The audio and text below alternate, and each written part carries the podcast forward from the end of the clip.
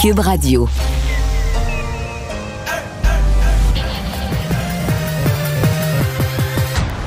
Mario Dumont. Organiser, préparer, informer. Les vrais enjeux, les vraies questions. Mario Dumont. Les affaires publiques n'ont plus de secret pour lui. Cube, Cube Radio. Bonjour, bonjour. Bienvenue à l'émission. Un beau mardi à la veille du verglas pour une bonne partie du Québec. Je vais vous dire, sur Montréal, présentement, c'est gris, gris, gris. On a l'impression que le verglas est déjà arrivé. Il est là au-dessus de nos têtes. Puis il se dit, ouais, à la TV, ils ont dit que j'allais tomber à partir de 4-5 heures. Fait que là, il attend juste pour.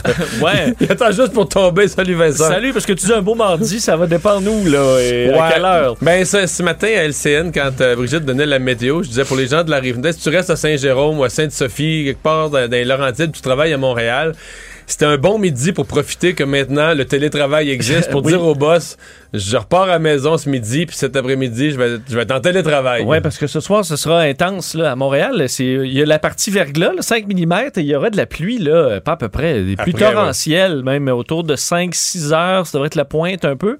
Et un peu partout à travers la province, beaucoup de problèmes. D'ailleurs, ce matin, moi, je partais de Québec et sur le coin de, de Dufresne-Montmorency, il y a- il y a eu plusieurs accidents ce matin. Pourquoi? Écoute, Mario, le vent arrivait du fleuve. On voyait absolument rien. La poudrerie, là, comme j'avais pas vu depuis très longtemps, de sorte qu'on a fermé certains secteurs de route dans le, dans le coin. Des écoles fermées au Saguenay. Il y aura des quantités de neige aussi à plusieurs endroits importants. Donc, euh, le cocktail météo, euh, il il a. Sincèrement, l'hiver a pas été relax. là. Il a commencé décembre a été relax, là, mais euh, Est-ce qu'il n'y a pas eu de grosses tempêtes de neige Non. avant, là, un peu maintenant? Non, mais en janvier, Mais- il y avait toujours. En janvier, je me souviens, c'était froid, froid, froid, froid. Oups, bordée de neige. Pas des grosses tempêtes, mais des bordées de neige. La bordée de neige finissait, on revenait froid, froid, froid.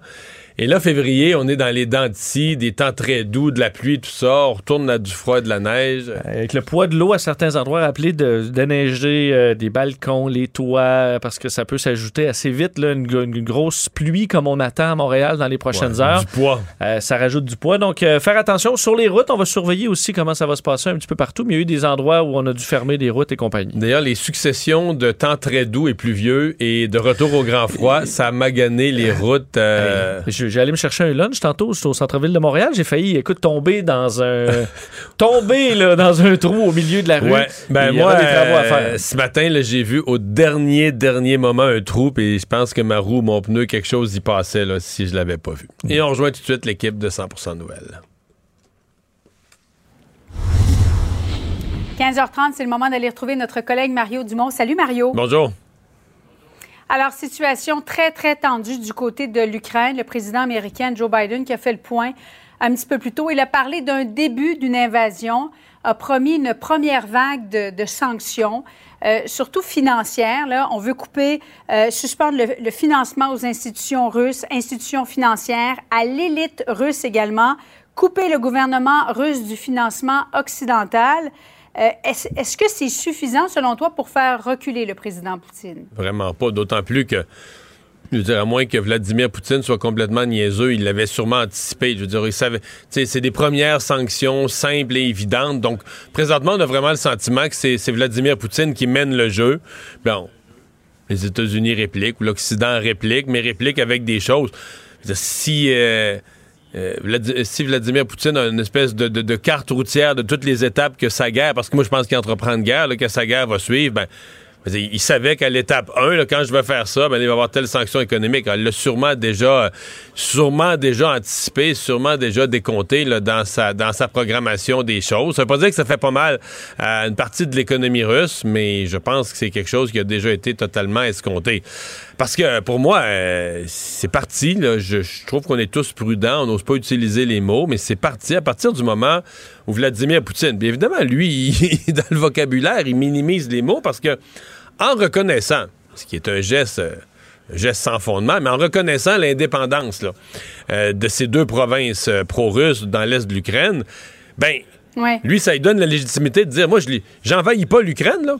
Je rentre sur ces territoires que j'ai reconnus comme des États indépendants, puis je rentre sur ces territoires, puis là, sur ces territoires, moi, je fais là, je fais une mission de paix. Mais voyons, tu peux pas, peut pas je faire ça. soutiens, Je soutiens les séparatistes pro Ben oui, mais voyons, imagine, imagine si les États-Unis euh, disaient, ben là, le Nouveau-Brunswick, on considère que c'est un nouveau territoire américain.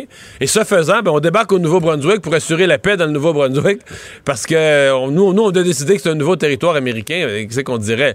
Donc, c'est exactement ce qu'il fait, là. Il, il- il s'auto-déclare un nouveau territoire euh, indépendant, là, et euh, rentre pour le défendre. Bon, on comprend que ces territoires qu'il appelle indépendants, c'est une zone où lui, il, il veut les annexer, là. Je veux dire, je pense pas qu'il veut que ça devienne, ça reste des pays indépendants. Euh. Il veut annexer ça éventuellement, comme il a fait avec la Crimée il y a quelques années. Il veut annexer ça à la Russie. Puis là, ben, si on le laisse faire, c'est toujours la question où il s'arrête, là. Hein? Euh, où est-ce qu'il. où- ju- Jusqu'où il peut aller avec euh, d'autres. Les pays baltes là, qui sont très nerveux. On le voit en haut de la carte qui est à l'écran, la Lituanie, l'Estonie, la Lituanie, la, Lettonie.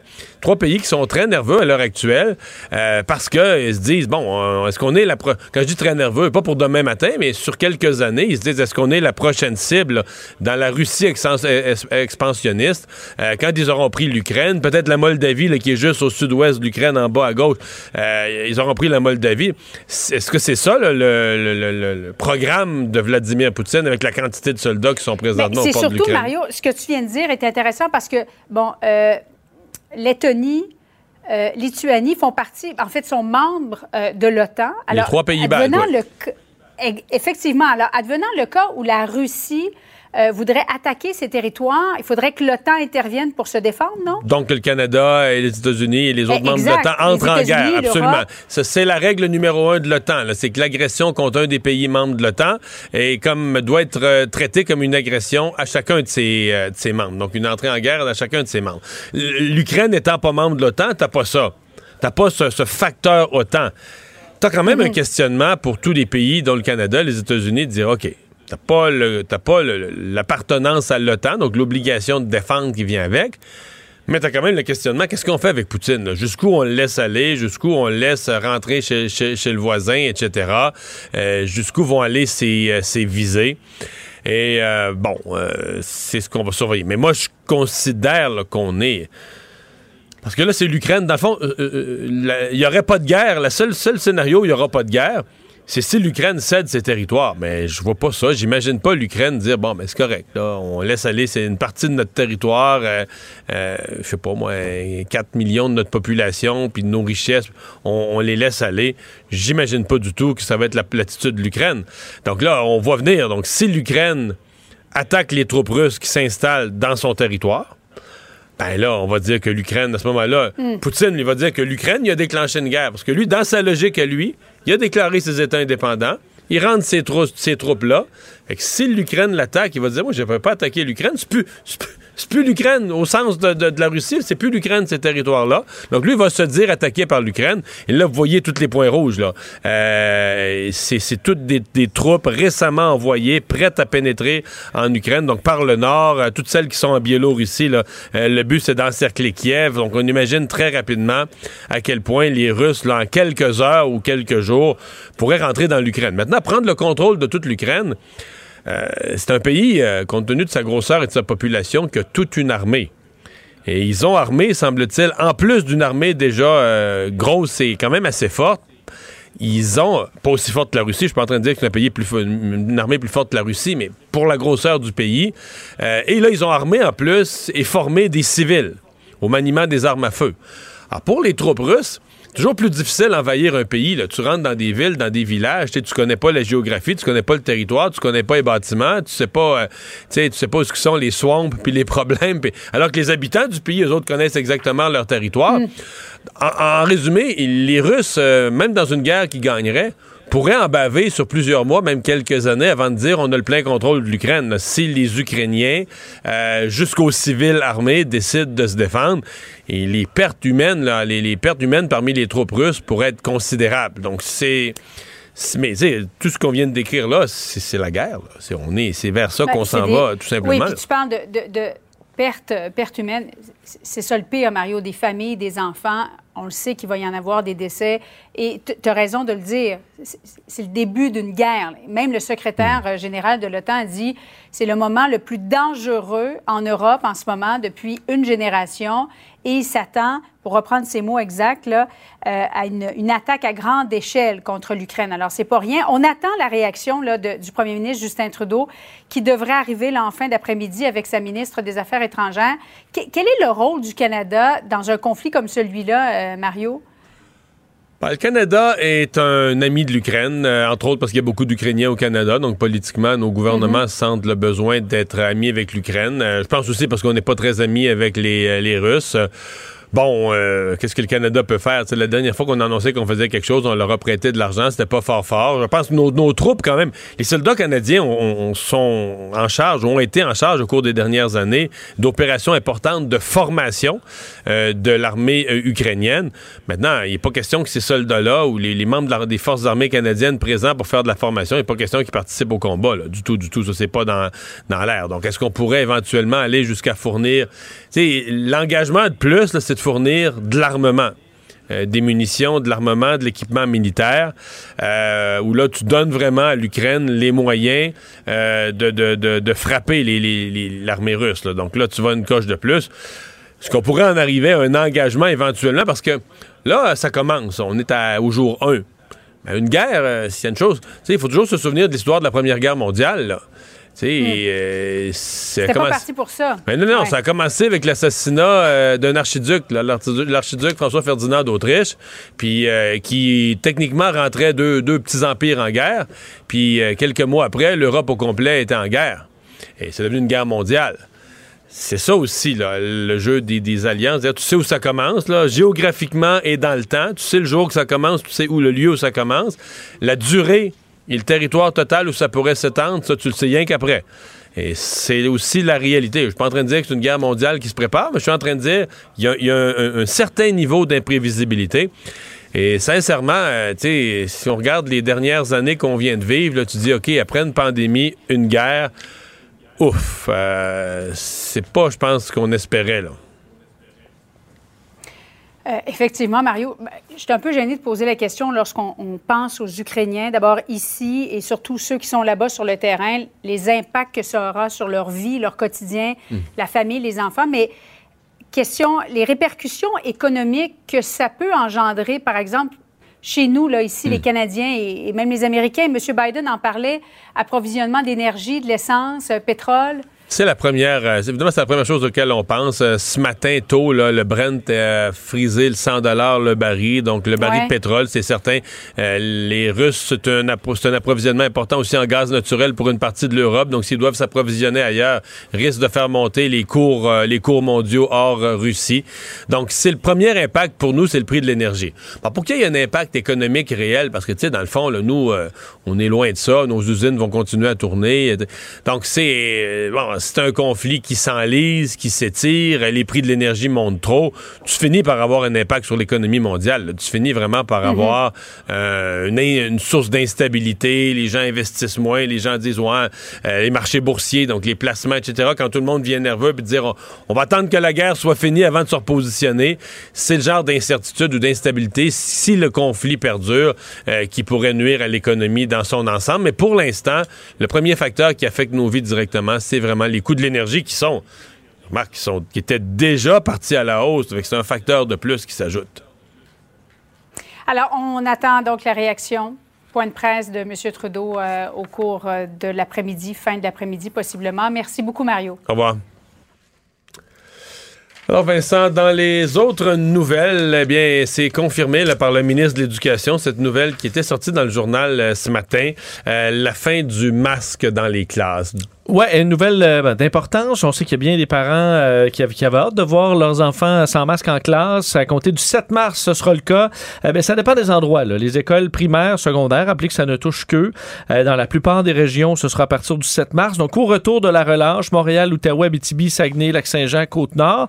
Pour Laval, Québec, Chaudière-Appalaches, bas du fleuve, eux, on leur relâche une semaine plus tard, donc ça ira au 14 mars. Euh, on dit tout simplement que la situation sanitaire, euh, bon, c'est calmé. J'entendais tantôt Christian Dubé qui effectivement l'a confirmé, disant qu'on sent avec les gens qui ont eu la COVID une protection. On a beaucoup de gens qui ont été vaccinés chez les 12-17 particulièrement. Euh, on devra le porter toutefois dans les aires communes euh, et euh, on ne devrait pas le dévoiler, l'annoncer dans un bon, point de presse officiel. Luc Boileau va le point demain. On verra moins de points de presse COVID traditionnels à chaque semaine, dit-on. Oui, je pense qu'on a compris que cette espèce de ces, ces points de presse, cette espèce d'atmosphère qui a peut-être existé à la première vague, on n'avait jamais vécu ça des confinements. Puis là, François Legault nous disait, ben là, on va rouvrir les restaurants. Puis là, nous autres, le bon peuple, on est donc bien contents. Puis il est donc bien fin, puis bien bon pour nous. Euh, on est un petit peu passé ça, là. C'est comme c'est plus de même que c'est reçu avec les conférences de presse euh, paternalistes là puis là euh, papa papa vous amène du tunnel puis papa vous amène à, crème glacée le dimanche là ça, ça fera. Donc euh, c'est correct là, on l'a fait là c'était, ça nous faisait suer au micron il est passé c'est correct merci beaucoup on passe à un autre appel je pense que ça suffit parce que le gouvernement, a, le, gouvernement, a senti qu'on était pas mal euh, rendu là. Et on va être rendu aussi au niveau du gouvernement du Québec à présenter le budget. Oui, budget euh, le 22 mars prochain. Ça a été confirmé par Éric Girard. Euh, aujourd'hui, je ferai entendre quelques extraits tantôt. Mais entre autres, on comprend qu'il bon, que certaines données ont changé. Il y a des problèmes qui sont importants. L'inflation, évidemment. On avait annoncé lors du mini-budget des mesures. On sait le 275 dollars aux personnes vivant seules 400 dollars au couple qui gagnait en bas d'un certain revenu, là, faible ou moyen. Alors, on s'attend à ce qu'on ait des mesures du genre là, importantes pour donner un peu d'argent aux gens pour faire face euh, à la hausse du coût de la vie. Et euh, Giard euh, admettait qu'il y a quand même des choses dans l'actualité qu'on n'a pas vu venir. Là. Omicron, entre autres. et là, avec l'Ukraine, hausse du prix de l'énergie, on anticipait plutôt une baisse du prix de l'énergie. Et là, avec les tensions géopolitiques, c'est plutôt l'inverse. Donc, on devra recalculer un peu les choses. Là il est arrivé des surprises au niveau international. Donc, euh, bon, il faudra attendre jusqu'au 22 mars. Euh, François Legault aussi le disait, on viendra à votre aide pour l'inflation. On arrive, mais il faudra patienter encore un peu jusqu'au 22 Sauf que c'est pas évident pour le gouvernement parce que tu te retrouves pris à faire des chèques aux gens pour compenser l'inflation. Leur faire des chèques l'année de l'élection. Je sais, merci. Ils doivent se dire, Caroline, de quoi ça va avoir l'air, mais faut, faut ce qu'il faut. oui, je sais bien, mais là, tu prends le risque que les gens s'en souviennent le jour du vote, puis que là, ils votent pour toi. Ouais, Ou qu'ils pensent que ça a un lien.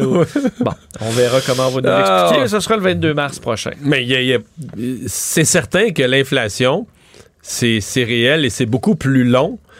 même quand ça paraît avant hier, que la, mise à jour économique où ils ont donné ce, annoncé ce chèque pour l'inflation, ça c'était au mois de novembre. Au mois de novembre, l'inflation, les, premiers signaux d'inflation, ça a flashé un petit peu. Dans le tableau de bord, ça a flashé en septembre. Puis ça a flashé un petit peu plus en octobre. Puis en octobre, tu as commencé à avoir des articles, des magazines économiques, tu vois, l'inflation, peut-être plus que. Puis encore des économistes qui disaient novembre, euh, octobre, novembre, encore des économistes qui disaient ben non, ben non, ça va être déjà résorbé à la fin de l'année. Fait que tu sais, c'est encore tout récent, là. Mais là, novembre, c'était plus d'inflation, décembre, beaucoup plus d'inflation, euh, janvier encore plus. Puis là, on prend conscience de dire, OK, l'inflation, c'est un phénomène qui est installé. Et là, même les économistes qui prenaient pas ça au sérieux disent, ben, les, ils disent non, non, non, c'est encore juste une petite affaire. À la fin de l'année 2022, ça va être fini. Oui, je comprends, mais ça doit être une affaire de deux mois, puis ça aurait quand même été une affaire, mettons, de 15 mois. Oui, parce qu'on était très rassurant il y a quelques mois. Oui, oui, oui. Puis là, on l'est moins. Puis là, avec le prix de l'essence qui va en, flèche avec euh, ce qui se passe en Ukraine, c'est sûr que ça, en ajoute encore plus. Ça rajoute de l'inflation. Euh, Vincent, essaie de nous résumer ce qui s'est passé au centre commercial Rideau. La police d'Ottawa elle-même qui a pas été. C'est pas. Euh, pas une grosse année pour le corps de police. La police d'Ottawa. Oh. Ben là, ils étaient très actifs sur les réseaux sociaux pendant la l'événement. Euh, mais quand t'effaces, t'assures la sécurité du public, t'effaces ton message après. C'est comme, comme de dire que tu as dit au public qu'il était en sécurité quand il l'était pas. Mais commençons par les faits. Bon, parce que un petit peu à, faire autour de midi aujourd'hui, évacuation euh, du euh, centre commercial Rideau, qui était fermé depuis trois semaines. On l'ouvrait ce matin. Il était fermé pendant toute la, la, période des, des, manifestations de camionneurs. C'est une espèce de centre commercial largement souterrain qui, qui est juste là, pas loin du château Laurier, de la colline parlementaire. C'est à 700 mètres. à 700 mètres de là, vous êtes devant le, le Parlement à Ottawa. Donc, c'est dans cette zone Ça avait été fermé. Ce matin, on l'ouvre. Et sur l'heure du midi, donc, il y aurait une panne de courant. C'est ce qu'on nous décrit déjà à l'intérieur. Puis ensuite, on aurait demandé à tout le monde d'évacuer. Et là, euh, bon, sur les réseaux sociaux, ça s'est emballé. Là, on parlait de quelqu'un d'armé. CTV disait qu'il y avait eu le témoignage d'une personne qui avait vu une personne armée circuler. Armée. Et là, un petit peu, là, opération policière majeure, évacuation du secteur, barre les rues, les équipes de tactique, d'intervention et compagnie. Euh, on demandait aux gens de se tenir loin. Un peu plus tard, la police d'Ottawa qui a publié un message disant euh, que la police avait répondu à un appel pour un vol possiblement à main armée. Alors, on parle de vol à l'étalage, possiblement avec une arme. Une personne avait été arrêtée. C'est un gars qui attendait que ça rouvre. oui, il, avait besoin, il, avait besoin d'argent. Ça va-tu rouvrir que j'aille voler? Bah, c'est ça. Et là, on disait que c'était euh, qu'il n'y avait plus de menaces pour le, public.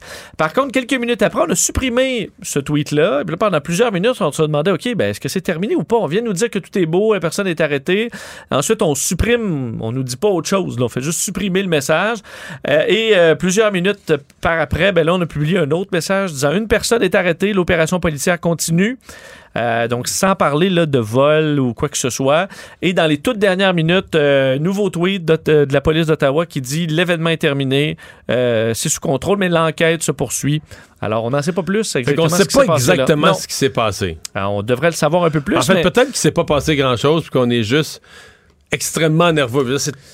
dès qu'il arrive des événements, prenons quand il y a, mettons, une explosion majeure, là, veux dire, le lendemain, dans, mettons, même si l'explosion a lieu dans, aux États-Unis, le lendemain, dans le métro, quelqu'un oublie son lunch, puis... Euh, tu fais venir euh, euh, et compagnie anti-bombe.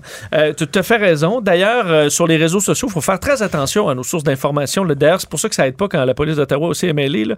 mais beaucoup de messages qui faisaient automatiquement le lien en disant, bon, mais c'est ça, quand, avec les manifestations, ou d'un côté comme de l'autre, vous avez mis le feu, puis envoyé des liens avec Pierre Poilievre, puis je voyais, ça s'est emballé beaucoup. On savait pas. Sans connaître les faits. On savait pas ce qui s'était passé là. D'ailleurs, on n'a pas, dans aucune vidéo, on voit, on entendait des coups de, coups de feu, des gens courir dans tous les sens. Tout était assez calme. en général, ça, ça me rassure parce que dans les vraies fusillades, c'est pas ce qu'on voit sur les images qui, qui, sortent de partout.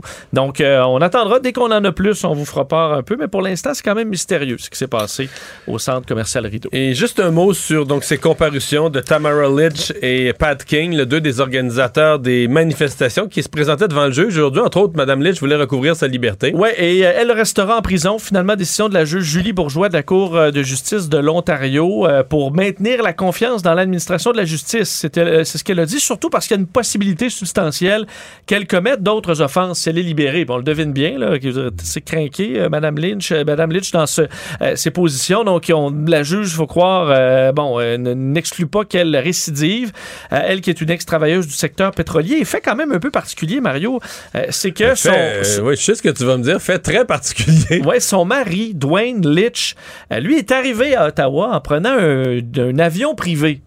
il a dit que ça avait coûté, en fait, les peu de détails qu'on a là, il est arrivé à Ottawa sur un jet privé qui a coûté 5000 dollars.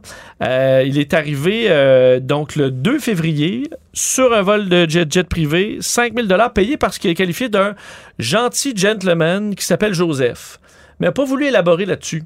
Euh, et ça semble que, au niveau. Puis elle aussi serait arrivée à Ottawa en avion privé. Ben, c'est ce qu'on comprend. C'est, moi, c'est le mari. C'est le mari. Euh, le mari qui, est qui utilise les, les, bon, un jet privé. Et euh, qui paie ça? Hum, c'est mystérieux. Euh, je pense Mais que ça, fait, moins de défense quand même du petit peuple, des, des, gens ordinaires, euh, les jets euh, privés. Tu as tout à fait raison. Un peu de leaders de manifestations. Il y avait une manifestation aujourd'hui de, des associations communautaires à Montréal. Pas personne qui est arrivé en hélicoptère ou en jet privé. Et dans le cas de Pat King, lui, bon, ses audiences de remise en liberté sont toujours en cours. Il y avait une pause, c'est de retour. Et ben, lui, est-ce qu'on apprenait? la couronne a fait entendre une vidéo où il dit aux gens qui le suivent qu'il payait des camionneurs, une trentaine de camionneurs pour être dans le convoi à, Ottawa, 4000 dollars par jour. 4000 par jour? Non, j'ai vu passer ça, mais... Donc, comme s'il y avait vraiment un financement au point où des gens sont payés. Écoute, tu peux convaincre des gens d'aller manifester d'être assez craqués à 4000 dollars par jour. À 4000 pièces par jour, moi, je vais te dire, je vais peut-être te dire qu'on vit, qu'on vit en euh, dictature, moi aussi. Alors, dans son dossier, on attend euh, une, décision dans le cas de Pat King. 21 jours, 4000 pièces par jour. Là. Mais là, il y a des 4 000 pièces par jour, il y a des, vols à 5 000 en jet privé. Fait 84 000 pièces. ça compense un peu pour la douleur de vivre dans une dictature, là, vous. Je pense que oui. Mario Dumont et Vincent Dessureau. Un duo aussi populaire que Batman et Robin. Cube Radio. Alors, on revient évidemment sur euh, le dossier, la situation très tendue en Ukraine. Euh, Doit-on déjà parler d'une guerre qui s'amorce? Euh, lettre, euh, vous l'avez peut-être vu au cours des dernières heures, je l'ai vu publié euh, dans notre section Faites la différence. Lettre de l'ex-ministre libéral de la, de la Sécurité publique, notamment, d'autres ministères aussi qu'il a occupé sous les gouvernements de, de, de, de Jean Charest et de Robert Bourassa. Robert Dutil, bonjour. Bonjour, M. Dumont. Et vous vous êtes euh, penché, vous faites une lettre quand même très très détaillée, très fine, d'ailleurs excellente, là, bien bien rédigée sur toutes les solutions diplomatiques. Sauf qu'à la fin, dans vos trois derniers paragraphes, on dirait que vous arrivez sur le cas Poutine, puis là vous êtes moins optimiste sur sur le recours à ces solutions diplomatiques. Euh, C'est-à-dire, c'est-à-dire que je, je pense qu'il y aura toujours un recours à la solution diplomatique si euh, le, le- le- les pays de nos pays réussissent à bloquer Poutine. Il va, il va aller au rapport de force, on le voit d'ailleurs. Je pense que c'est en train de se passer. Il va aller au rapport de force. Si dans le rapport de force, il se fait maganer un peu, il va, il va reculer. S'il se fait pas maganer, il va avancer puis il va reconquérir l'Ukraine. C'est, c'est comme ça que ce, ce dictateur-là fonctionne. Ouais. Euh, comment vous voyez les, possibilités de sortie de crise? Racontez-nous un peu les pistes que vous euh, voyez. Euh, bon, parce que quand on dit une sortie de crise, il faut que tout le monde trouve une certaine façon de sauver la face. En même temps, je pense que l'Occident ne veut pas laisser aller Poutine en y faisant sentir qu'il peut prendre l'expansion comme il veut.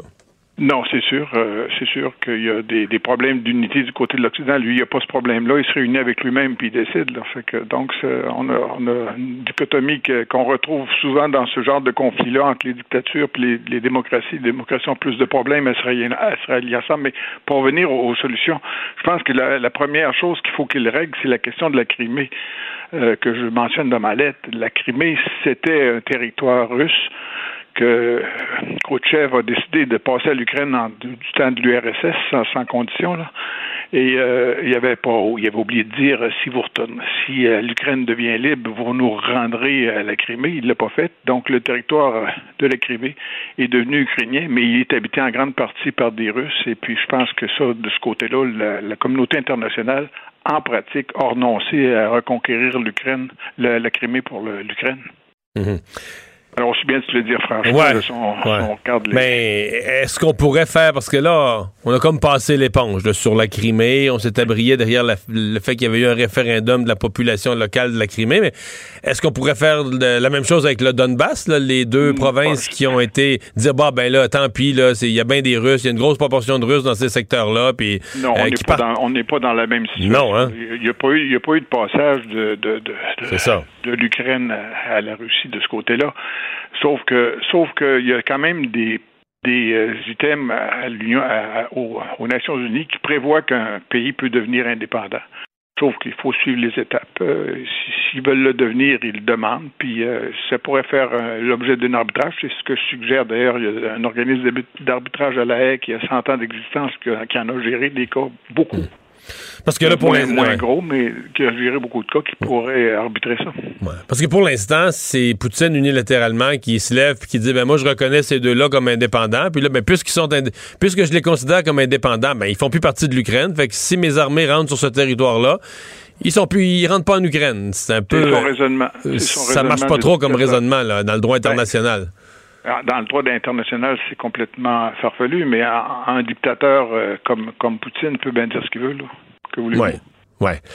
Euh, on fait quoi? Mettons du point de vue du, du Canada, là. On fait quoi? On suit les États-Unis dans les sanctions économiques, on fait plus, on donne de l'armement. euh, Ah, moi, je pense que je pense que les sanctions, les sanctions économiques, économiques vont finir par marcher si on les met assez fortes, puis si on est assez ferme. Mais là, je suis assez étonné de voir la position de l'Allemagne qui, qui est très ferme, étonnamment. Là. et euh, qui est correct, là, je pense. Et euh, j'ai l'impression que si le rapport de force euh, devient devient trop coûteux pour la Russie, c'est les les gens qui entourent Poutine qui vont dire de cesser, là, parce que les autres ils ont des ouais. intérêts économiques là-dedans. Là. Vous croyez à ça, l'idée que Poutine il est soutenu, oui, supposément par le peuple, mais qui est d'abord soutenu par une élite, là, ce qu'on appelle des oligarques, là, mais une élite de, de économique, de gens très riches, euh, qui trouvent ça bien drôle le jeu de Poutine, puis qui laissent faire ses affaires tant et aussi longtemps que eux l'argent rentre et qui deviendrait, qui deviendrait Mossad, qui deviendrait Mossad si leurs finances se détériorent? Je dirais pas, je, je, le dirais pas comme vous l'avez dit. Là. Je, je pense pas qu'ils aiment le jeu. Euh, évidemment, c'est des, gens, c'est des Russes qui ont, qui ont une certaine fierté aussi. Il faut dire que la façon dont, l'Ouest a traité la Russie après la chute de l'URSS n'a pas été très très gentille non plus. Hein. Faut, faut pas oublier ça. Là. L'URSS a été humilié par par l'Ouest, puis euh, les gens qui voulaient en profiter venaient aussi de l'Ouest. Là. On n'oublions pas ça. Là. Mais ce- ceci dit, euh, je pense que oui. Je pense que les gens qui font de l'argent avec la Russie et qui sont un groupe autour de Poutine vont finir par dire de de se, de se calmer. Ouais. De se calmer. Vous croyez ou vous avez cru aux efforts euh, du président français Emmanuel Macron, qui, qui est allé, euh, on dit en fin de semaine, qu'il a parlé trois heures de temps sur deux, deux appels différents, une somme totale de trois heures de temps passé avec Poutine. Est-ce qu'il a complètement perdu son temps ou est-ce qu'il a fait euh, d'une certaine façon... Ah oui? Ben, écoutez, négocier avec Poutine, c'est perdre son temps, là. C'était sûr qu'il allait perdre son temps. Poutine voulait gagner du temps. Il voulait finir les Jeux à Pékin avant de- d'en- d'envahir l'Ukraine. Et puis, euh, il a joué sa, sa game. Puis, quand le moment est arrivé, il a envoyé balader M. Macron. C'est trop simple que ça. Fait que Macron... Vous avez, vous avez vous tranchez ça assez dur, là, mais c'est pas fou. Macron a servi un peu d'amuseur public euh, le temps que les Jeux de Pékin soient terminés parce que, parce que dans le fond, euh, Poutine voulait pas insulter la Chine. Il est prêt, il est mais prêt à insulter d'autres. M. Macron, je Non, pense non, que mais- l'effort que M. Macron a fait était, était honorable. Je pense qu'elle était honorable. Mais elle était un peu naïve. Disons-le, ça me fait penser à ce qui s'est passé quand Hitler a décidé d'attaquer la Pologne, là, puis que les Anglais ont décidé d'aller mettre la paix. Ils n'ont pas réussi parce qu'il y avait affaire à un hypocrite. Ben, le problème avec Poutine, c'est que c'est un hypocrite. Fait que quand même, tu auras la meilleure foi du monde. Tu peux pas négocier d'une façon correcte. Fait que si on vous comprend, euh, solution diplomatique possible, mais il faudra d'abord que euh, Vladimir Poutine sente qu'au niveau de la au niveau de la force, il y a un cran d'arrêt. Il y a un cran d'arrêt là.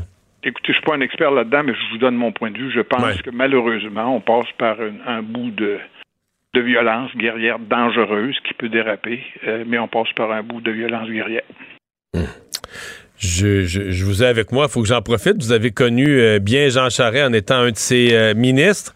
Ça vous dit quoi de le voir euh, potentiellement d'ici quelques jours, une couple de semaines, revenir en, en, en politique fédérale? Vous lui souhaitez d'y aller? Vous lui souhaitez de pas y aller? Qu'est-ce que vous en Ben, pensez? écoutez, écoutez, M. Dumont, ben honnêtement, j'aime beaucoup Jean Charest. J'ai travaillé avec lui. On était là ensemble, pour- et vous le savez d'ailleurs, euh, oui. pendant quelques années. Mais je suis pas conservateur. Donc, je, euh, je suis libéral, moi. sur la scène fédérale. Donc, vous restez en dehors de ça? Oui. Pensez-vous qu'il serait quand même euh, un bon premier ministre du Canada? C'est un, homme expérimenté, tout le monde le reconnaît. Tout le monde le reconnaît, puis c'est un homme extrêmement expérimenté pour diriger un pays. Monsieur Dutil, merci. Mon plaisir. Au revoir. Mario Dumont et Vincent Dessureau.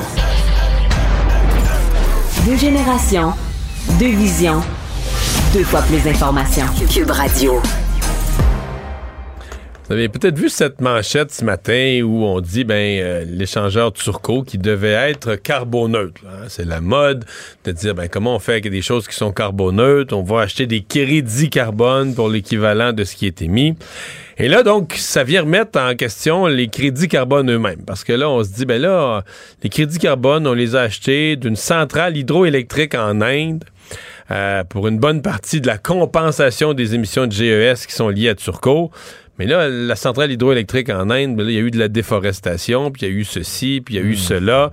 Et donc, c'est peut-être pas un gain environnemental si vrai que ça. Ouais, parce que l'argent pour les crédits carbone, euh, c'est- beau, mais il faut que ça se rende dans des projets utiles. Je t'avoue que moi, mettons, euh, mettons en, je prends l'avion, le on m'offre de compenser pour des crédits carbone, je vois ça totalement comme une arnaque. Je vais jamais mettre un sou là-dedans. Mais s'il y avait un réel programme efficace, je pense que si j'avais des garanties. Ben, tu dis bon.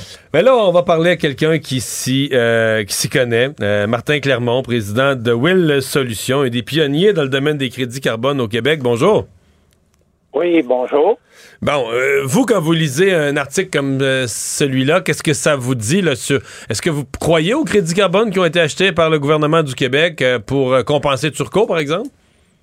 Ben, écoutez, je crois qu'il y a des crédits carbone, il y a différentes qualités et il y a beaucoup à apprendre à comment les sélectionner, mais je reviens toujours au début. Un crédit carbone, c'est seulement une réduction de GES qui a été mesurée et vérifiée. Mais quand on dit qu'on est carboneutre, avant tout, c'est on a mesuré notre empreinte carbone, on a tout fait nos efforts qu'on peut pour les réduire et le reste, les GES incompressibles, ben, il y a des politiques, il y a des entreprises qui s'engagent à, les acheter pour être euh, mettre leur bilan d'empreinte carbone à zéro. Pour vous dire seulement, suite à la COP 26 à Glasgow, il y a 2000 grandes entreprises dans le monde qui se sont engagées. C'est un mouvement de zéro carbone.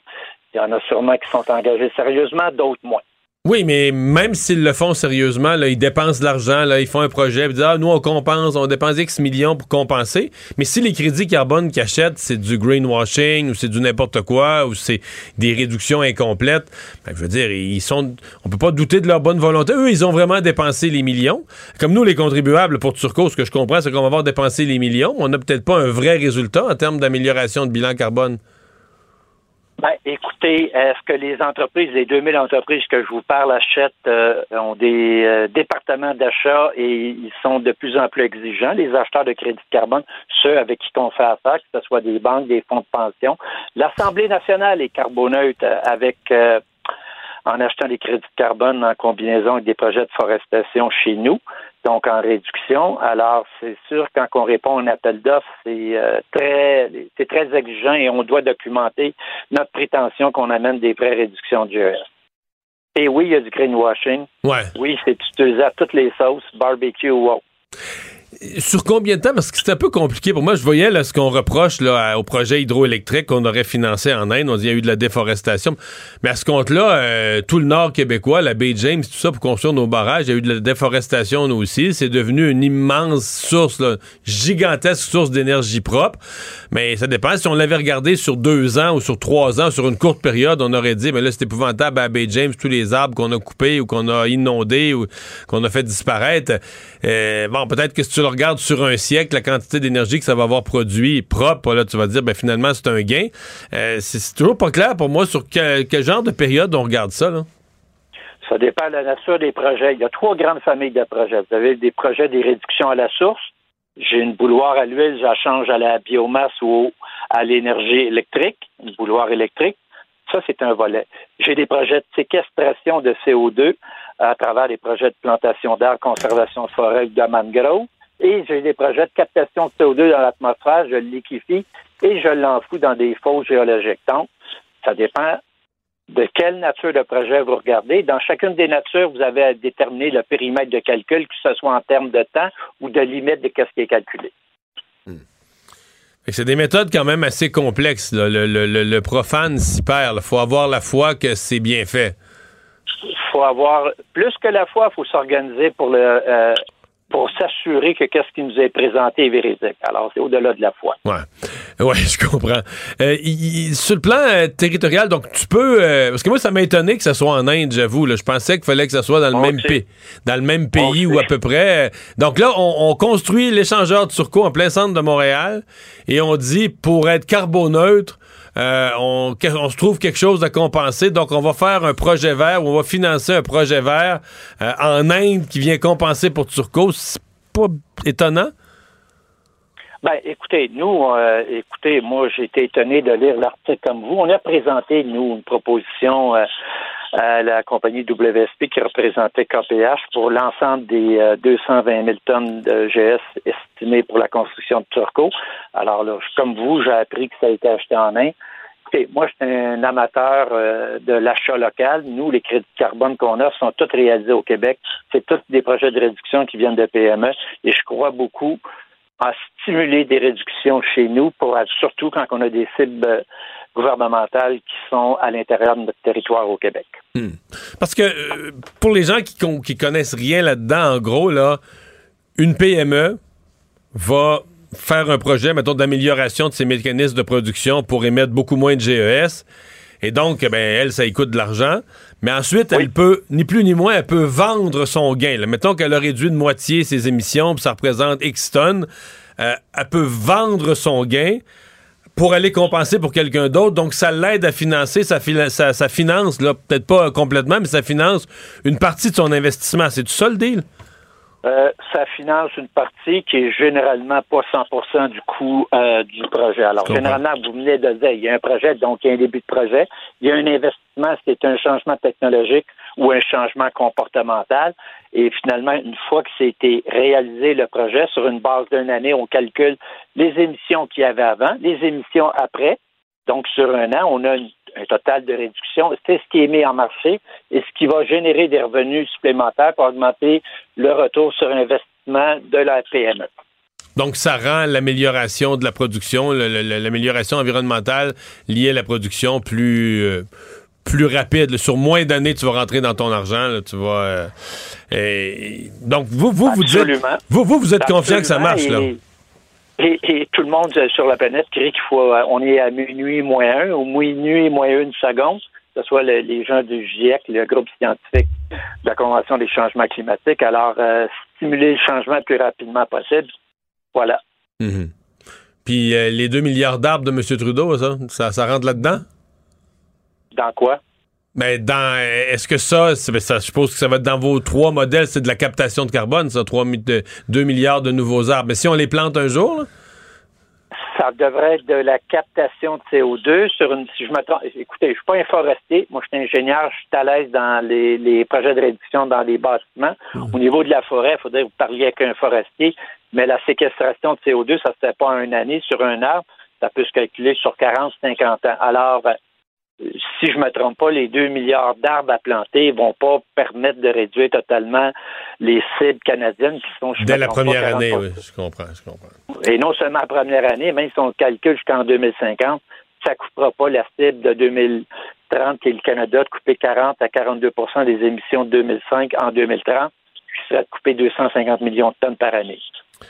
C'est clairement... Oui. des arbres, monsieur. Je comprends bien. Monsieur Clermont, merci beaucoup. Ça fait plaisir. Au revoir. La chronique juridique de Nada Boumefta.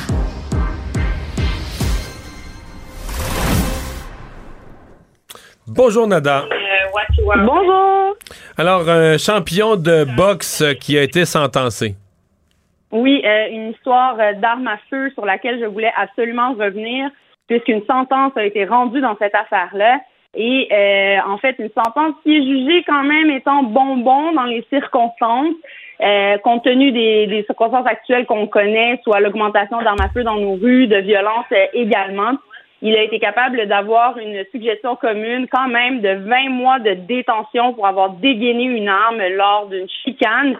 Et Mario, il, il se vantait d'avoir cette arme-là en sa possession, a décidé de tirer au sol, supposément pour que la foule se disperse évidemment, a été pris la main dans le sac et aujourd'hui fait donc face à cette détention de 20 mois. Il n'y a pas blessé, il n'y a pas tiré sur des gens, là. C'est juste le, bruit des coups de feu, là. Il a juste tiré dans le vide, Il a tiré dans le vide, mais quand même. Non, non, je comprends. Je dis pas, que, dis pas que c'est pas grave. Je dis pas que c'est pas grave, mais c'est pas pareil. je, je dis pas que c'est pas grave, c'est qu'il n'y a, a, pas blessé ou tué de gens, là.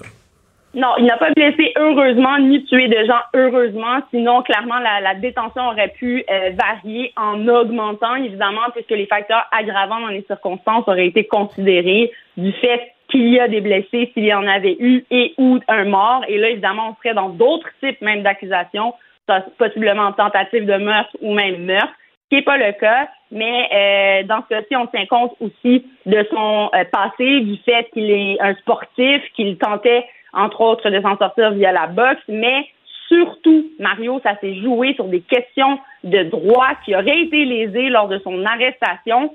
Et c'est là-dessus que je voulais un peu revenir, le fait que les parties peuvent effectivement discuter en chambre fermée, c'est-à-dire pas devant le tribunal, pas devant le juge, pour en venir à la conclusion que s'il avait été à procès dans son dossier, ben, possiblement que ce qu'il aurait soulevé sur les droits qui ont été brimés au moment de son arrestation, ben peut-être qu'il y aurait eu même exclusion de la preuve ou euh, façon peut-être d'en arriver à d'autres euh, conclusions dans le dossier, mais de part et d'autre, que ce soit en défense ou en poursuite, ben on évalue qu'il est mieux de s'entendre et d'en arriver à une suggestion commune, qui a été le cas dans ce dossier-ci, mais en ayant en tête tous ces, ces possibilités, toutes ces possibilités-là que le dossier puisse aussi se régler autrement euh, si jamais on en venait à aller devant les tribunaux. Mais on tient compte aussi du fait que ça prendrait du temps, ça demanderait beaucoup de ressources également. Et aussi, en défense, on ne sait pas ce que la Cour va décider. C'est toujours 50-50. Donc, de part et d'autre, on en est venu à une entente. Et je tiens quand même à mentionner que 20 mois de détention, euh, on est dans le haut de la braquette, mais encore une fois, dans ce cas-là, on a tenu compte euh, de ces problématiques-là au niveau de la procédure pour lui donner quelque chose de plus léger dans les circonstances qu'on connaît actuellement. Nada, l'actualité est encore marquée euh, par des féminicides au Québec et euh, les corps policiers vont disposer de nouveaux fonds, enfin un investissement de plusieurs millions de dollars en aide financière pour euh, justement cette problématique-là.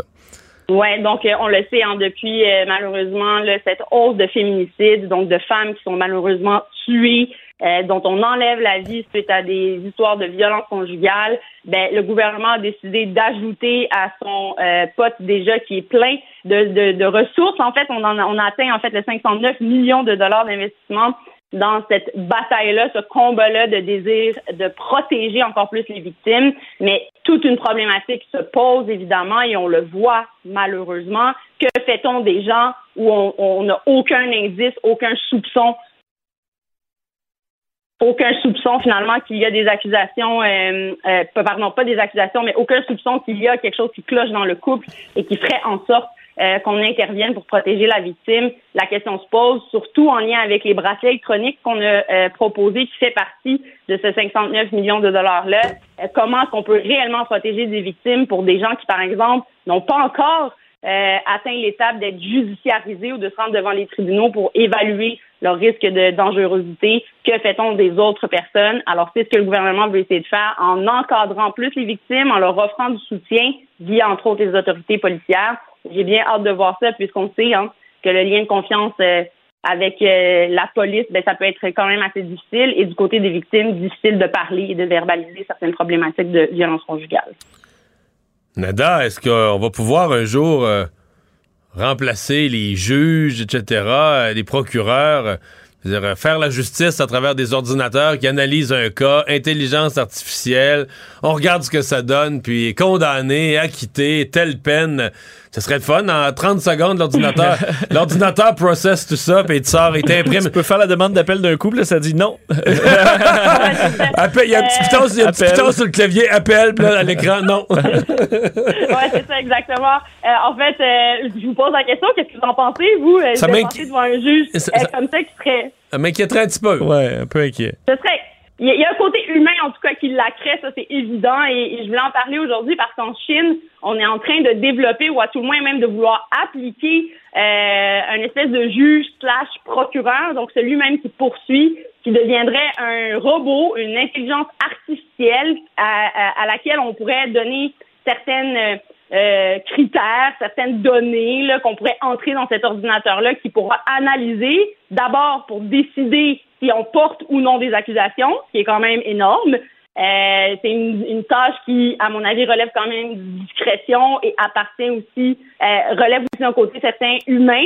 Et par expérience, j'ai quand même réussi à avoir des dossiers qui n'ont même pas abouti à des accusations parce que j'ai pu discuter avec le procureur avant. Est-ce que ça nous enlèverait cette possibilité-là, par exemple, de filtrer certains dossiers? La question se pose. Et cette machine-là d'intelligence artificielle serait même capable, et là, attachez votre truc, de sentencer un individu basé sur certains euh, types d'infractions. Et là, les, en Chine, on a ciblé, par exemple, les vols euh, à l'étalage, certains crimes euh, de, de facultés affaiblies, par exemple, qu'on essaie de cibler. Et eux disent qu'avec tout le volume de dossiers qu'ils ont, l'intelligence artificielle serait capable, en entrant des données spécifiques, par exemple, à cet individu-là, de rendre une sentence qui serait jugée juste et raisonnable. Mais évidemment que toute la question se pose et à mon avis, je pense que le côté humain reste très important, mais aussi tout le, volet de connaissances euh, personnelles, de d'évolution personnelle d'un individu, de l'être humain, euh, qui peut venir jouer, mais je tiens à mentionner quand même au public qu'un juge a un rôle d'impartialité. Donc, malgré toutes ses connaissances et ce qu'il a vécu, ce qui n'est pas le cas d'une intelligence artificielle qui aurait euh, des, des, des, des, liens avec d'autres êtres humains, par exemple, ou qui pourraient développer des capacités, on l'a pas. Mais par Hmm. contre, euh, le juge ne doit pas tenir compte de, de Hmm. ses préférences et de ses convictions personnelles quand il rend une décision. Mais clairement, on voit que l'intelligence artificielle prend sa place et je ne pense pas, en tout cas, je ne suis pas d'avis que dans notre système de justice, ce serait la bonne chose. Parce que des fois, je demande à mon Google Home de mettre une chanson puis il allume mes lumières. là. Ouais, c'est ça. Encore un peu de travail. Mais là- Exactement, il y a clairement du travail à faire, puis une marge de ma- de- d'erreur aussi qui existe, évidemment, quand on parle d'intelligence artificielle, qui existe aussi au niveau humain, mais quand on va en appel de ces décisions-là, quand on a un être humain qui était derrière la décision, peut-être plus de choses qu'on peut, sur lesquelles on peut revenir, sur lesquelles on peut contester, versus un ordinateur qui, lui, ne nous explique pas pourquoi il a rendu sa décision, il rendrait sa décision finalement basée sur euh, multitude de données euh, dans sa petite boîte. Et comme tu l'as dit, ben, il peut y avoir quand même des erreurs malgré euh, la qualité des services qu'on peut avoir aujourd'hui au niveau de la technologie. Mais pour une peine pas trop sévère, il y a une grosse voix qui sort. Mettrez votre main sur la zone blanche, puis il y a une petite tumouche qui sort. Puis, Un petit claque. puis, Ah, fini. Ah, ce serait bon, ça. Exactement. Imaginez. Retournez imaginez chez- si Retour- fonctionnait. Retournez chez vous, vous êtes sentencé. Hey, merci Nada, à demain. Merci, messieurs.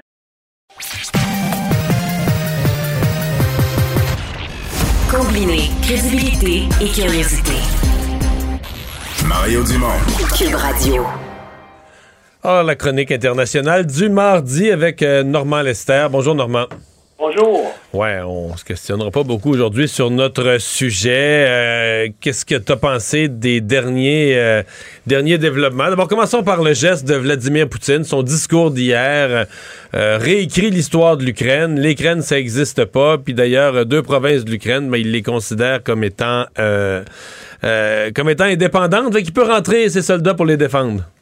Oui, ben apparemment, il a même commencé là, cet après-midi à déployer effectivement des forces, euh, des forces qu'il appelle des forces de maintien de la paix sur le territoire de, de l'Ukraine. Euh, L'OTAN a immédiatement répliqué en augmentant le nombre de ses forces en état d'alerte et en en déployant d'autres en, en Europe de l'Est. Donc, on fait face là à une crise politico-militaire de, première importance et, euh, c'est tout le monde, tous les, analystes là osent pas essayer de prédire comment ça va finir. Tout dépend bien sûr de Vladimir euh, Poutine, donc un, un autocrate qui, euh, semble-t-il, euh, écoute de moins en moins euh, ses, euh, ses conseillers. D'ailleurs, il leur demande, semble-t-il aussi, de moins en moins de conseils sur ce qu'il fait, mais il peut imposer sa volonté au Parlement russe et puis aux médias russes dont ces hommes de main contrôlent parfaitement. Ben, la preuve, c'est que euh, ces proclamations au sujet de l'Ukraine, eh bien, ça a été entériné par euh, euh, le Parlement euh, de Russie. Mais on dit, hein, et, la source de ça, c'est les services de renseignement britanniques. On dit que le chef des services secrets extérieurs de Russie, qui s'appelle le SVR, et le commandant en chef de l'état-major de l'armée russe, eux autres auraient des, des inquiétudes euh, et puis ben ils auraient accepté donc euh, que leurs forces là, se déploient euh, dans euh, les deux provinces séparatistes du Donbass, mais euh, faire un blitzkrieg là, pour occuper la totalité de l'Ukraine. Mais, euh, mais je ils te... ont vraiment Ouais. de grosses inquiétudes. Pourquoi? Ben, notamment, ils se rappellent de l'aventure catastrophique des Russes en Afghanistan, euh, qui a duré une bonne partie des années 80 et qui s'est euh, terminée par un échec euh, lamentable, comme d'ailleurs euh, l'invasion américaine d'Afghanistan Ouais. un temps plus tard. Et c'est pour ça que dans les hautes sphères de l'armée russe, ben, les gens se rappellent de ça et puis euh, euh, hésitent parce que ce qui va arriver, le, le- le premier danger, si effectivement Poutine va jusque-là, c'est pas que l'armée ou les armées de l'OTAN interviennent, c'est que l'OTAN déjà depuis des mois équipe l'armée ukrainienne et la population ukrainienne pour résister à une telle invasion, c'est-à-dire pour mener une guerre de guérilla. Et, et les Russes, c'est ça, et, les dirigeants militaires russes, c'est de ça qu'ils ont peur. OK, on occupe, on, a des forces massives et puis il y a moyen d'occuper rapidement la totalité du territoire ukrainien. Mais, et après ça, qu'est-ce qui arrive? On fait face à une guerre de guérilla épouvantable et puis ça risque de finir euh, comme en, Afghanistan et c'est pour ça qu'il y a des hésitations à ce niveau-là. Mais est-ce que ça va limiter Poutine? Je crains que non. Pas plus d'ailleurs que les sanctions là, qui commencent à être adoptées contre, euh, euh, contre lui et contre la Russie. Hein. L'Union européenne, par exemple, tous les, les membres du Parlement russe qui ont voté en faveur de, de l'annexion euh, ou de ou de l'indépendance, si tu veux, entre guillemets, euh, euh, des deux provinces du Donbass, ben pourront plus employer leur carte de crédit à l'étranger, donc pourraient plus aller dans hôtels ou dans des restaurants, par exemple. Normalement, je, te, je, te soumets, je te soumets un scénario, là, parce que tu dis, bon, Poutine ne va pas nécessairement tout envahir l'Ukraine, mais est-ce qu'il pourrait jouer la carte de dire, ben moi, là, dans les deux provinces que j'ai déclarées indépendantes, là, je, je dois entrer mes forces, ce qu'il est en train de faire, là, entrer mes forces là, ce qui est le territoire de l'Ukraine, mais lui, il le reconnaît plus, mais il entre ces forces-là en disant, je, je rentre en maintien de la paix. Mais là, le président ukrainien lui a dit on ne laissera pas aller notre territoire. Donc, s'il y a des forces russes qui entrent sur son territoire, euh, il peut être tenté de vouloir les chasser de là ou de voir ça comme une agression et d'agir en conséquence. Et là, Poutine va dire ben moi, je déclenche pas la guerre. Moi, je suis juste rentré dans des nouveaux pays indépendants pour protéger leur sécurité. Mais l'Ukraine m'attaque et là, je n'ai d'autre choix. Puis là, ben là, on comprend, là, c'est l'envahissement de l'Ukraine. Et donc, lui va essayer de se, de se présenter, peut-être pas à la face du monde, sur la planète, personne ne va croire à ça, mais dans sa rhétorique à lui, auprès de sa population en Russie, essayer de construire l'histoire qu'il est victime d'une attaque. Oui, ben c'est ça, mais tout le, euh, tout le problème, c'est que, que, quel que soit le prétexte, s'il décide d'occuper l'ensemble du territoire ukrainien. c'est un territoire très vaste. L'Ukraine, c'est plus grand que la France, c'est 40 millions d'habitants. S'il essaie d'occuper ça, ça va, ça va déclencher une guerre de guérilla. Ça va lui coûter extrêmement cher. Il va y avoir des morts, là. Hein? Il va y avoir des morts, beaucoup de morts. Sans, sans compter, justement, sans compter les cadavres là, qui vont être rapatriés en Russie. Et ça, euh, les Russes euh, l'accepteront pas. On sait que euh, Poutine a réussi à assassiner ou à emprisonner tous les principaux leaders de l'opposition, mais dans la population en général, il y a quand même un, niveau d'insatisfaction important.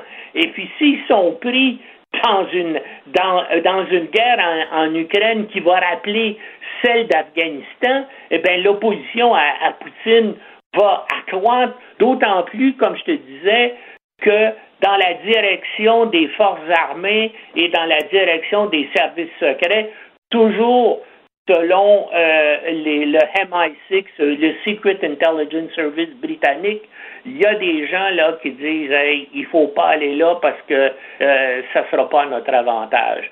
Mais on, est là dans un, un, moment pivot de cette crise-là. Qu'est-ce qui va arriver? C'est qu'est-ce que Poutine va faire dans euh, les prochains jours, les, euh, les prochaines semaines? Tout est possible, mais autour de mai, il, comprend peut-être. Mais écoute, c'est exactement, moi, ça me fait penser à ce qui est arrivé, je veux dire, à la, au début de la Deuxième Guerre mondiale en Europe. Hein. Euh, euh à un moment donné, euh, les, les Français puis les Anglais ont accepté que Hitler envahisse les régions germanophones de, de ce qui est maintenant la Tchécoslovaquie en disant ben là ça va être la paix même chose en Pologne, ils ont laissé rentrer en Silésie, qui est une région quand même très riche en ressources, mais ils rentraient, mais c'est la région voisine de l'Allemagne, en Pologne, donc il a pris une province. Euh. C'est ça, alors il y a, il y a un danger. Moi, en tout cas, euh, ça me fait peur, mais je, vois un parallèle là, entre ce qui est en train de se passer euh, en Ukraine. ce qui est passé dans les dans les mois et les semaines qui ont précédé la deuxième guerre mondiale. Pas un très joli parallèle, mais je comprends très bien ce que tu veux dire, Normand Lester. Merci beaucoup. Au revoir. Mario Dumont et Vincent Dessureau. Joignez-vous à la discussion. Appelez ou textez le 187 Cube Radio 1877 827 2346. Vous avez 24 minutes dans une journée. Tout savoir en 24 minutes. Pour s'informer et comprendre en 24 minutes, ici Mario Dumont, en compagnie de Vincent Dessureau, des studios de Cube Radio, la station d'affaires publique de Québecor. Voici Tout savoir en 24 minutes. Tout savoir en 24 minutes. L'actualité déborde aujourd'hui, mais commençons par euh, la météo qui retient l'attention à la grandeur euh, de la province en raison de ce cocktail météo, tempête hivernale, tempête de pluie, de verglas que des fois, il y a ce qui se passe en Ukraine, il y a ce qui se passe à Ottawa, au Parlement, mais il y a ce qui se passe dans ta cour. Ouais, quand tu ouvres la porte euh, de chez vous. Tu tombes sur le derrière. Euh, ouais, parce que là, on parle quand même de météo difficile depuis ce matin, un peu partout au, euh, Québec, où on a été frappé par différents, différents éléments météo, dépendamment d'où on se place. on sait qu'on est frappé par à la fois de la pluie, pluie verglaçante et de la neige. on prévoit, entre autres, pour la région de Montréal, c'est surtout le, verglas qui est attendu ce soir, un 5 mm. Mais je regardais les quantités de pluie, Mario, c'est impressionnant. Là, euh, entre autres, là, du 2-3 mm de pluie à l'heure pendant toute la soirée. Je voyais 21 heures. Euh, les prévisions d'Environnement Canada, c'est 8 mm en une heure. C'est énorme.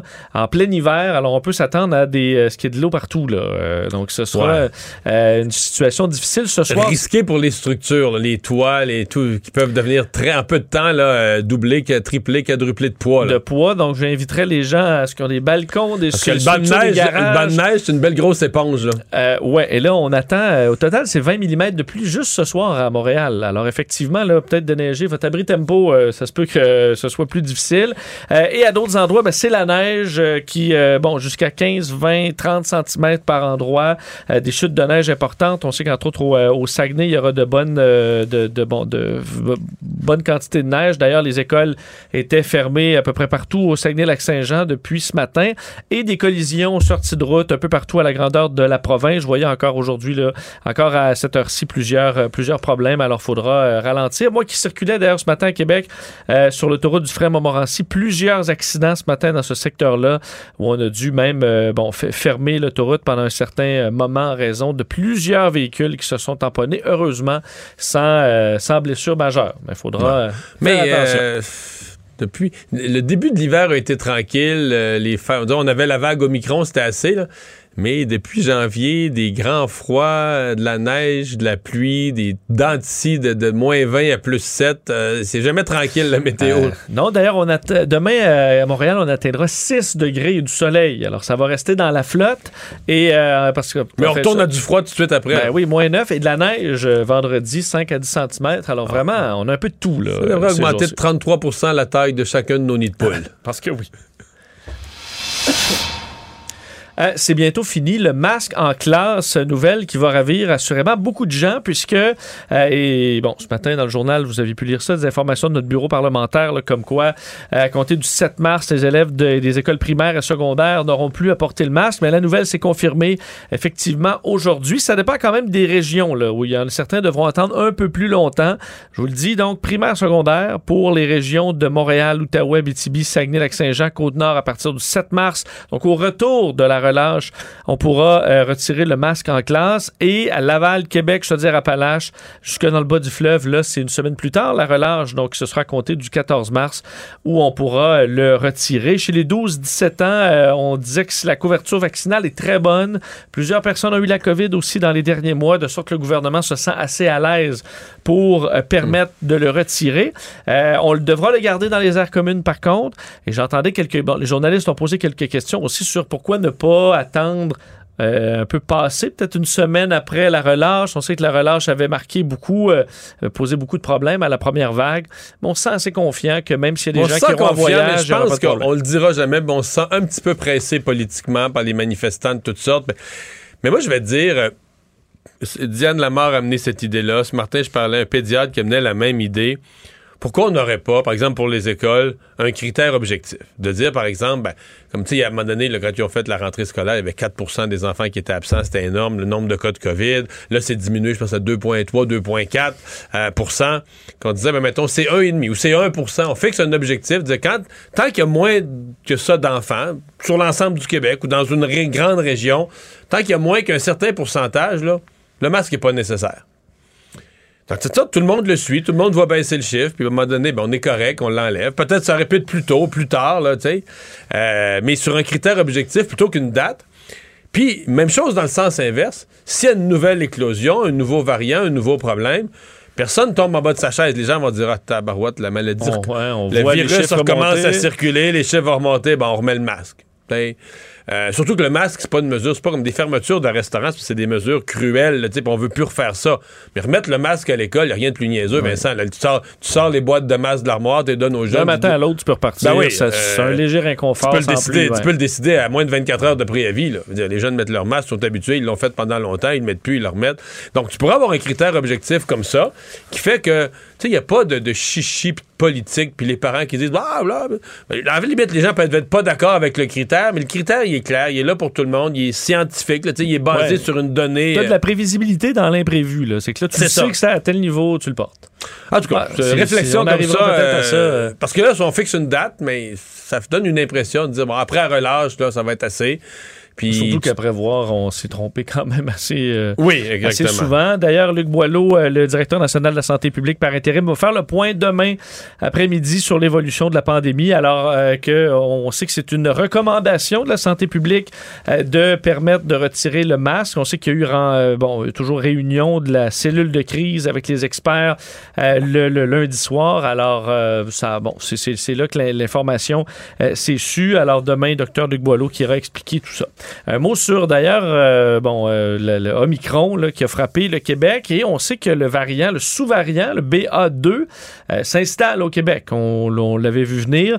On disait qu'il était visiblement un peu plus contagieux encore. Déjà que le BA1 l'était beaucoup. Mais la grande question, est-ce qu'il provoquait une forme plus grave de la maladie? C'était la réponse qu'on attendait. Et finalement, la réponse est bonne parce qu'il y avait eu des pré-publications d'études sur des hamsters qui montraient que la maladie était plus grave. Ça en avait inquiété plusieurs. C'était des pré-publications, toujours pas contrôlées par les pairs et tout ça. C'est pour ça qu'il faut être prudent et attendre parfois. Et là, les chiffres de l'OMS aujourd'hui montrent que euh, non, il n'y a pas de forme plus grave. Nous ne voyons pas de différence en termes de gravité entre BA1 et BA2. Un niveau de gravité similaire en termes de risque d'hospitalisation. C'est une bonne nouvelle parce que plusieurs pays attendaient après cette information-là. On sait qu'au Danemark, entre autres, c'était depuis un certain temps déjà. Au Danemark, ce que je comprends, c'est qu'eux, ils le Danemark, il n'y a pas de notion de, progressivité. On met toutes les mesures, on est tanné, on, enlève, toutes les mesures d'un coup. Et eux, quand ils ont enlevé toutes les mesures, il y a bien du monde au Québec qui avait applaudi ça, mais ouf, il y a eu une recrudescence euh, rapide des cas. Euh, mais là, c'est rebaissé, là, c'est rebaissé beaucoup. Mais ils ont eu comme une nouvelle vague de cas d'hospitalisation, de décès. Et il semble que c'est ça, là. C'est BA.2, c'est le sous-variant qui arrivait plus contagieux au moment c'est au moment où ils, euh, déconfinaient, euh, bon, ils ont eu un sous-variant qui leur a donné une sous-vague après, la, après la vague. Parlons budget maintenant, puisqu'aujourd'hui, on a appris que le prochain budget du Québec, ce serait le 22 mars prochain. Éric Girard qui en a fait l'annonce aujourd'hui. Donc, euh, budget, bon, à saveur à la fois encore pandémique sur les dossiers du jour, soit particulièrement l'inflation, instabilité euh, mondiale. Euh, Éric Girard a dit vouloir euh, un budget responsable avec une saine gestion des finances publiques et les priorités habituelles du gouvernement, soit la santé, l'éducation, l'économie. Je vais vous faire entendre Girard sur, entre autres, les surprises qu'on a eues depuis le mini-budget qu'on avait présenté il y a quelques mois. On sait qu'on avait fourni de l'aide aux Québécois, les, bon, à revenus faibles ou moyens, là, 275 aux personnes vivant seules et 400 aux couples. Et on avait fait des prévisions sur, entre autres, le prix de l'énergie, l'inflation et tout ça. Par contre, c'est passé beaucoup de choses depuis ce temps-là et euh, certaines nouvelles sont allées changer la donne. On peut l'écouter. Omicron a, euh, a ajouté aux pressions sur les goulots d'étranglement, alors au niveau de l'offre et euh, on n'avait pas les tensions géopolitiques. On anticipait une baisse du prix de l'énergie, c'est ce qu'on voyait, mais là, les tensions géopolitiques ont ramené les prix de l'énergie à la hausse. Alors, on doit réviser à la hausse euh, l'inflation. En général, ça euh, aide légèrement les revenus parce que la croissance du PIB nominal est plus élevée, mais euh, les banques centrales ont indiqué qu'elles vont euh, resserrer les taux d'intérêt, puis ça, ça va ralentir les.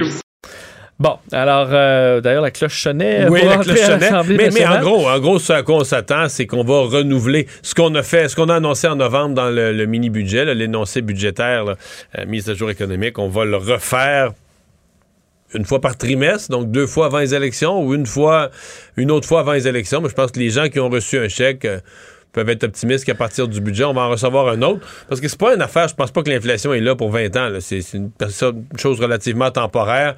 Donc, on voudrait pas créer un, programme en bonne et due forme pour ça ou créer quelque chose de récurrent. Ça va être des chèques à la pièce. On dit, garde, l'inflation est là, on compense les ménages. On compense pas complètement, mais on aide un peu les ménages en leur donnant une liquidité là, euh, pour faire face à la période d'inflation. Je vais vous le faire entendre d'ailleurs, le premier ministre là-dessus, François Legault, qui avait un message à lancer aux Québécois concernant l'aide sur l'inflation qui s'en vient.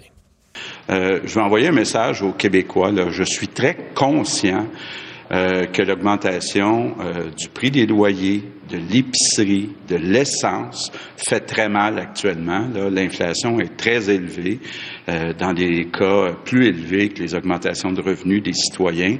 Donc, euh, on va euh, faire quelque chose. Je veux vous dire d'être patient jusqu'au 22 mars, mais on va vous aider, on va aider votre portefeuille parce qu'on est très conscient qu'il y a actuellement là, des difficultés pour beaucoup de Québécois à boucler euh, le budget.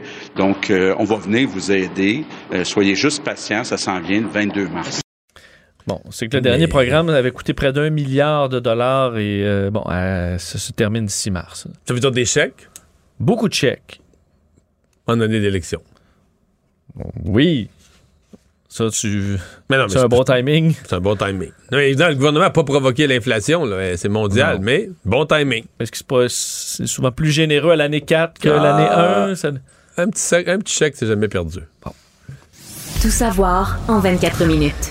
Ben, Si vous regardez le- les marchés boursiers, aujourd'hui est encore en baisse, euh, plus que les, tensions mondiales ont augmenté de tout un cran aujourd'hui, euh, alors que Joe Biden a fait euh, bon, un, point, de presse expliquant que selon lui, c'était le début d'une invasion russe euh, en Ukraine. On a vu d'ailleurs bon, des, des- mouvements en territoire ukrainien, le temps d'ailleurs qui s'attend à une attaque de grande envergure de la Russie à, en Ukraine. Et aujourd'hui, Joe Biden qui lançait une série de sanctions qui étaient promises depuis un certain temps, là, qui coupent la Russie des financements j'ai écouté une bonne partie de son point de presse, là. J'aurais de la misère à dire qu'il parlait comme un chef de guerre. là. Non, il était pas. euh, ben, c'est sûr qu'il. On... On peut dire restez calme devant la situation. ouais, un homme ouais. expérimenté, restez calme devant la situation. Ouais. Tu, Mais- tu sens pas qu'il y a une poigne de fer là, Euh, face à Vladimir non, Poutine. Non, non, non. Euh, non. il annonçait une première tranche de sanctions, entre autres qui touche le financement occidentaux euh, et vise des élites russes. Là. Alors, essayer de figer des montants euh, pour des riches oligarques russes qui peuvent être près de Vladimir Poutine. Le but, je suppose, c'est de rendre la vie plus compliquée pour que les autres disent à Vladimir Poutine arrête de arrête Mais moi, je voyais, je voyais ces gestes-là aujourd'hui, puis je me disais, c'est certain que Poutine, là. tu le prévu but- ça, hein? Ben oui. Le but d'une action comme ça, c'est que c'est de prendre l'initiative du jeu. Mais là, l'impression, c'est que c'est Poutine qui mène tout le jeu.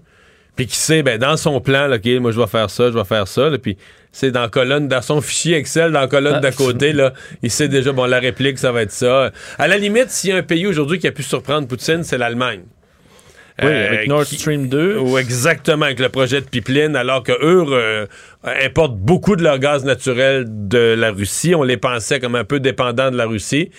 Eux ont donné un coup de jarnac. Mais ce qu'a annoncé Biden, ce que je voyais, je me dis, bah, Poutine, c'est sûr que dans son plan, il disait, bah, ils vont me faire exact. Il aurait pu l'écrire, ils vont me faire exactement ça le lendemain. là, puis- Ouais, il fait pas Ah non, ils m'ont, ils m'ont eu. euh, Vraiment je, je pas, comprends, là. surtout qu'il y a plusieurs semaines maintenant, entre autres, on avait déplacé le yacht personnel de Vladimir Poutine d'un port allemand euh, parce qu'on prévoyait des sanctions. là. Alors on avait sorti, on, était, on voyait venir ces sanctions-là. Euh, ça c'est clair. Tu disais là, pour ce qui est de l'Allemagne, le nouveau chancelier allemand Olaf Scholz qui a annoncé suspendre l'autorisation de ce gazoduc d'importance, controversé aussi Nord Stream 2 qui relie la Russie à l'Allemagne. Alors, euh, en gros, ça, ça empêche euh, ce projet c'est très coûteux d'être mis en service pour l'instant.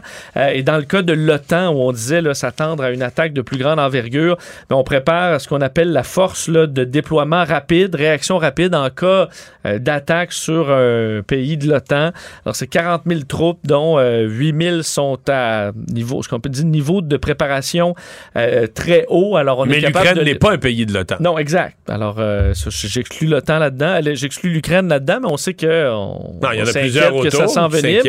Euh, donc, une situation très tendue, alors que Vladimir Poutine s'est dit prêt à. fait qu'il souhaitait démilitariser l'Ukraine. Euh, bon, lui qui dit que c'est percé là, dans certaines, euh, bon, certaines régions ont pour but de défendre les pro-russes de, de ce secteur-là et souhaite que l'Ukraine se démilitarise complètement et devienne, ben, choisisse la neutralité plutôt que de rejoindre l'OTAN. Alors, une situation explosive, très complexe aussi, et euh, il ne semble pas y avoir de désescalade. Là. On voyait des promesses qu'on allait retirer des troupes de la frontière. C'est si pas on- du tout ce qui s'est produit. Si on se fait au discours de Poutine, il y a 150 000 soldats aux frontières de l'Ukraine dans le but d'implanter la paix. Implanter la paix dans Enfin. un secteur qui est à eux. Voilà. Bon, voilà. Euh, action à Ottawa aujourd'hui, alors que le centre commercial Rideau a dû être évacué quelques heures après son ouverture.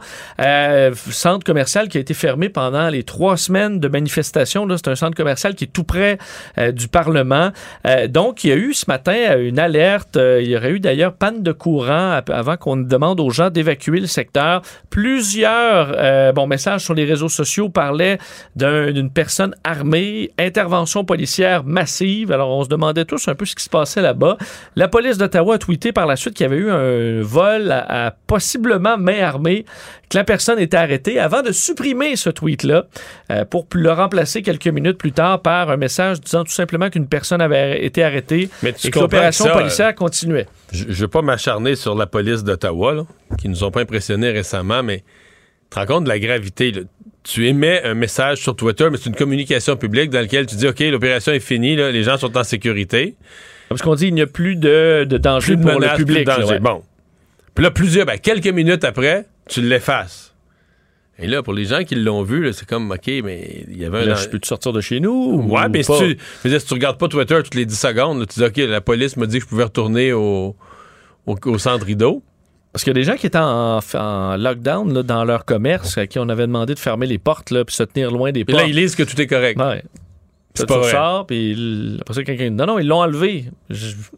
J'avoue, que- et surtout pas le Ça remplacer pendant longtemps, là, avant de le remplacer par un autre message plus vague, celui-là. Euh, bon, il y a quelques minutes, la police d'Ottawa confirmait que l'opération était terminée, mais que l'enquête suivait son cours, sans qu'on donne de nouveaux détails là, sur exactement ce qui s'est passé par- euh, de, de ce côté-là. Il faut faire attention à toutes les théories parce que, évidemment, euh, ça s'est passé tout de suite après l'ouverture du centre commercial qui était fermé en raison des manifestations. Qui était fermé depuis trois semaines, là. En disant est-ce que c'est des manifestants frustrés et compagnie? Euh, Il n'y a rien de ça là, pour l'instant dans les informations qu'on a. Alors, il faut être prudent sur ce qui circule sur le web. Mais ça se peut, parce qu'il y a des gens qui ont, des deux côtés, les pros et les anti-manifestants, qui ont essayé d'in- d'interpréter ça de toutes sortes de manières. Mais ça se peut que ce soit juste le bon vieux réflexe qu'après une période d'instabilité, tout le monde devient très prudent.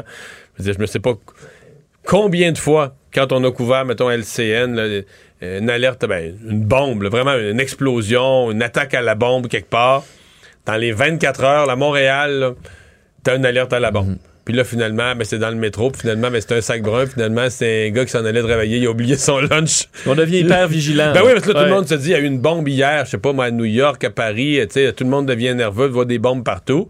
Puis là, on est beaucoup plus rapide à dire, hey, plutôt de crier au gars, hey, t'as oublié ton lunch, on appelle le 911. Là, tu comprends? Dire, il y a un sac brun abandonné, un sac à dos. Fait que c'est tout. C'est peut-être l'hyper-vigilance, là, à Ottawa. Les gens sont nerveux, ça vient de rouvrir. Il y a eu des manifestations, il y a eu ci, il y a eu ça. Peut-être qu'il est vraiment arrivé quelque chose. Il y a eu une rumeur de vol à main armée. Peut-être qu'il est vraiment arrivé quelque chose. Puis peut-être qu'on s'est énervé vite aussi, là. C'est une altercation. Ça se peut qu'il y ait plus de police qui se présentent euh, dans les Ben, minutes qui vont suivre qu'en temps normal. Euh, toujours sur le dossier d'Ottawa, euh, aujourd'hui, c'était bon, le, bon, une tentative de, de, de- de libération pour deux des organisateurs de cette manifestation, Patrick King et Tamara Litch. Dans le cas de Tamara Litch, la principale organisatrice de ce siège à Ottawa, elle va rester en prison.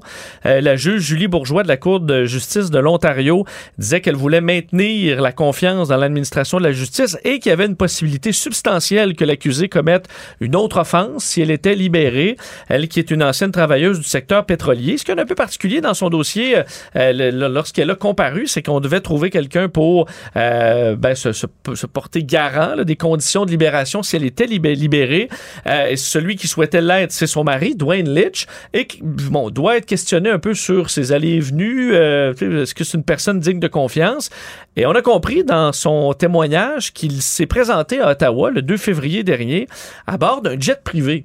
euh, dont le Pour venir aux manifestations. Pour venir aux manifestations. Euh, eux qui habitent en Alberta, donc euh, au coût de 5000 dollars. Là, on lui a demandé, OK, ben, qui a payé pour ça? D'un gentil gentleman qui s'appelle Joseph et qui l'a rencontré récemment. Mais sans vouloir donner plus de détails. il Mais c'était le convoi du peuple? ben c'est ça, mais le Est-ce peuple. que le peuple est- voyage en jet privé, Vincent? Non, il faut croire que les grands patrons de ce mouvement-là. Euh, euh, bon, en tout cas, là, je c'est pas le convoi du peuple, je suis fou, moi, c'est le convoi de la liberté. Il n'y a, jamais de si grande liberté que dans un jet privé. Quoi? C'est sûr, pour choisir sa destination, c'est facile avec un jet privé tout payé. Mais des fois, Mario, quand quelqu'un te paye un jet privé, il veut quelque chose. Ah, hein, ouais. C'est rare que c'est juste pour tes beaux yeux. Alors, quand on sait pas qui paie des jets privés des organisateurs de manifestations comme ça, ça peut amener des inquiétudes. Alors, il semble que la juge là-dedans, c'était source euh, d'inquiétude. Alors, elle restera en prison pour le moment. Dans le cas de Patrick King aujourd'hui, euh, le juge qui a pris euh, la décision en délibéré, alors avait besoin un peu de temps pour euh, réfléchir dans son cas, pour savoir, savoir s'il allait être li- li- li- en libération provisoire. Lui qui a fait son audience en devant porter son masque aujourd'hui, il a tenté de l'enlever, le juge l'a rappelé à l'ordre, finalement il l'a porté, mais tu sais, juste en- avec le nez, Oui, il juste de pousser son pousser sa loque, pardonnez-moi l'expression. Et là, une femme s'est portée garante d'une caution de 50 000 Kerry Comics. Elle fait beaucoup beaucoup euh, confiance à Patrick King parce qu'elle le connaît depuis quelques semaines à peine. C'est une manifestante qui dit Parfait, moi je vais donner 50 000 c'est la moitié de la valeur de ma maison. On se connaît depuis quatre semaines, puis je me porte garant qui va, euh, va respecter ses conditions de libération. Alors, il y a eu débat à savoir si c'était une dame fiable. Euh, du côté de la défense, on l'a bon, montré que c'était une femme respectueuse de la cour. L'autre côté, on disait Ben ouais, mais elle était au convoi elle-même de la liberté. Alors, mais l'audience a été suspendue et on aura des, du nouveau probablement demain dans son dossier. Et on a remis à Pat King les documents du recours collectif de 300 millions de dollars là, lancés au nom des résidents du centre-ville d'Ottawa euh, qui ont été euh, Ouais. bon, frustrés Mais, par les, le blocage histoire. et les klaxons. Parce qu'on a parlé de jet privé, mais lui aussi a eu une histoire d'argent dans, dans son Oui, témoignage. Parce qu'on a présenté des vidéos, parce que lui se diffuse, diffuse beaucoup sur Internet, là, toutes sortes de commentaires. Et dans l'un d'entre eux, il disait qu'il payait euh, des, des camionneurs pour être sur place au, au siège, au moins 30 de ces camionneurs-là. Là, c'est pas, des, pas médias fake news qui le disent, c'est lui-même. C'est lui dans une vidéo, il disait ça à ses abonnés. là. Il y en a 275, 300 000. Et il disait qu'il les payait 4 000 par jour pour être là.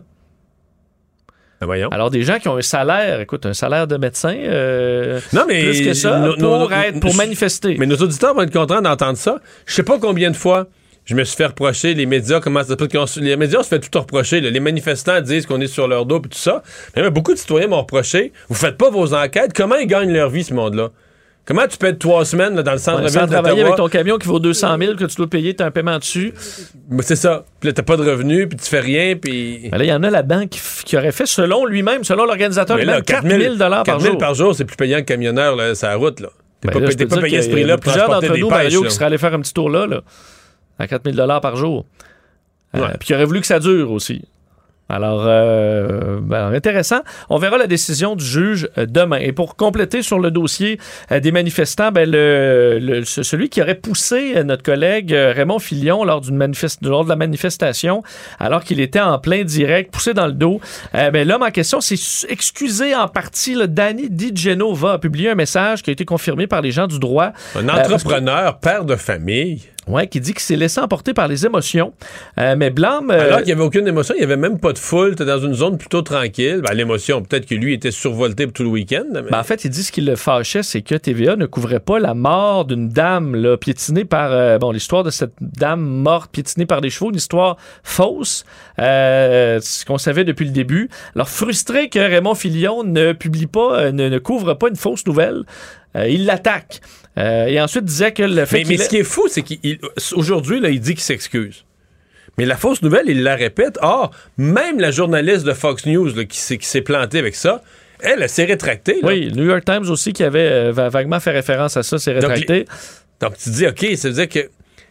Il, il- il y a même plus, pas- il y a même plus de rétablissement de la, de la vérité. C'est que lui, il l'a jamais su. là. Je, présume de sa bonne foi là-dessus. Là, J'excuse pas. Je veux dire, il faut qu'il paye devant la justice pour le geste épouvantable qu'il a commis, mais mettons au moment où il retourne chez eux, puis là, c'est un entrepreneur, puis avec ses enfants, puis là, il capote un peu sur ce qu'il a fait. Mettons, là. Tu dis, là, il va sur Facebook pour s'expliquer, s'excuser, mais il devrait au moins, il aurait au moins dû dire dans le message, bon, Yann, euh, Je me suis planté. ben, tu sais, j'ai fait un fou de moi, que je me suis fait embarquer dans une fausse nouvelle. Elle a été démentie, la fille de, de- de Fox News. euh, Ouais, puis on le voit sur toutes les. ça a été filmé par à peu près 50 caméras, là, oui. cet incident-là. c'est un montage photo, là. Il, donc, il devrait être fâché contre le tricheur qui a fait un montage photo, qui a fait croire quelque chose. Parce que t'as attaqué le journaliste qui disait, lui, la vérité, finalement. Ouais. Ouais. En disant de battre contre les fake news. Ouais. Curieuse époque. Curieuse époque. Résumer l'actualité en 24 minutes, c'est mission accomplie. Mario Dumont. Il analyse l'actualité et sépare les faits des rumeurs. Il n'a qu'une seule parole, celle que vous entendez. Cube Radio.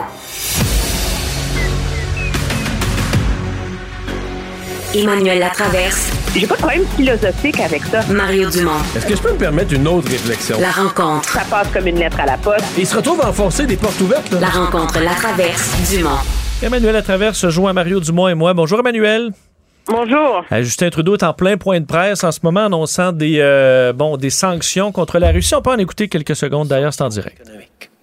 On va interdire aux Canadiens de faire toute transaction financière avec les territoires indépendants, soi-disant, de Luhansk et de Donetsk. On va imposer des sanctions aux membres du Parlement russe qui ont voté pour la décision illégale de reconnaître ces territoires. On va interdire aux Canadiens de participer à des achats de la dette souveraine russe. Et on va imposer des sanctions supplémentaires contre les banques russes soutenues par l'État et interdire toute transaction financière avec elles.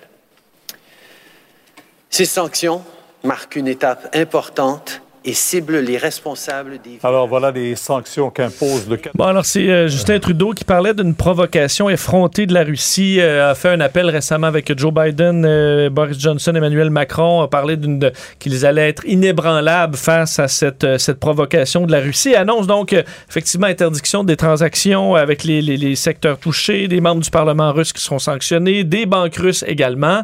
Euh, donc, est-ce qu'on peut dire qu'il frappe assez fort, J'ai Justin trouvé, Trudeau? son- j'ai trouvé son ton plus ferme que Joe Biden cet après-midi, quand même. Mais c'est les mêmes sanctions, là. Oui, c'est exactement les mêmes sanctions que les sanctions américaines. De toute façon, tout ça est une approche coordonnée. Je pense que l'élément le plus euh, coûteux pour la Russie euh, à court terme va, deme- va demeurer la décision de l'Allemagne de bloquer la Ouais. construction du gazoduc Nord Stream 2. Il faut dire que euh, le Canada va aussi augmenter ses contributions à l'OTAN. Il y a 450 membres des forces canadiennes qui vont être déployés en Lettonie dans le cadre des efforts de l'OTAN pour mieux protéger les États baltes là, qui sont sur la ligne de, de frappe et de mire euh, des troupes euh, russes massées là, le long de la frontière euh, ukrainienne. Aussi avoir, faut dire, une frégate et un avion de patrouille maritime. C'est, euh, on s'entend que c'est un premier pas. Personne s'imagine que ça va faire euh, trembler Vladimir Poutine et qu'il va Mais reculer, sincèrement, euh, ouais, sincèrement, Emmanuel, il- s'il n'est pas complètement con, il avait tout planifié ça. C'est-à-dire que c'est tellement prévisible comme première série de sanctions économiques que théoriquement, là, il est supposé l'avoir calculé. Là. Ben, ça fait partie, évidemment, de son calcul de risque. De toute façon, dans cette histoire-là, je pense que on peut s'entendre qu'on a toujours l'impression, vu d'ici, que le président euh, russe est une partie, euh, un, un, un move d'échec en avant. Ben oui, ben oui, c'est tellement. Euh, et donc, euh, mais ça va.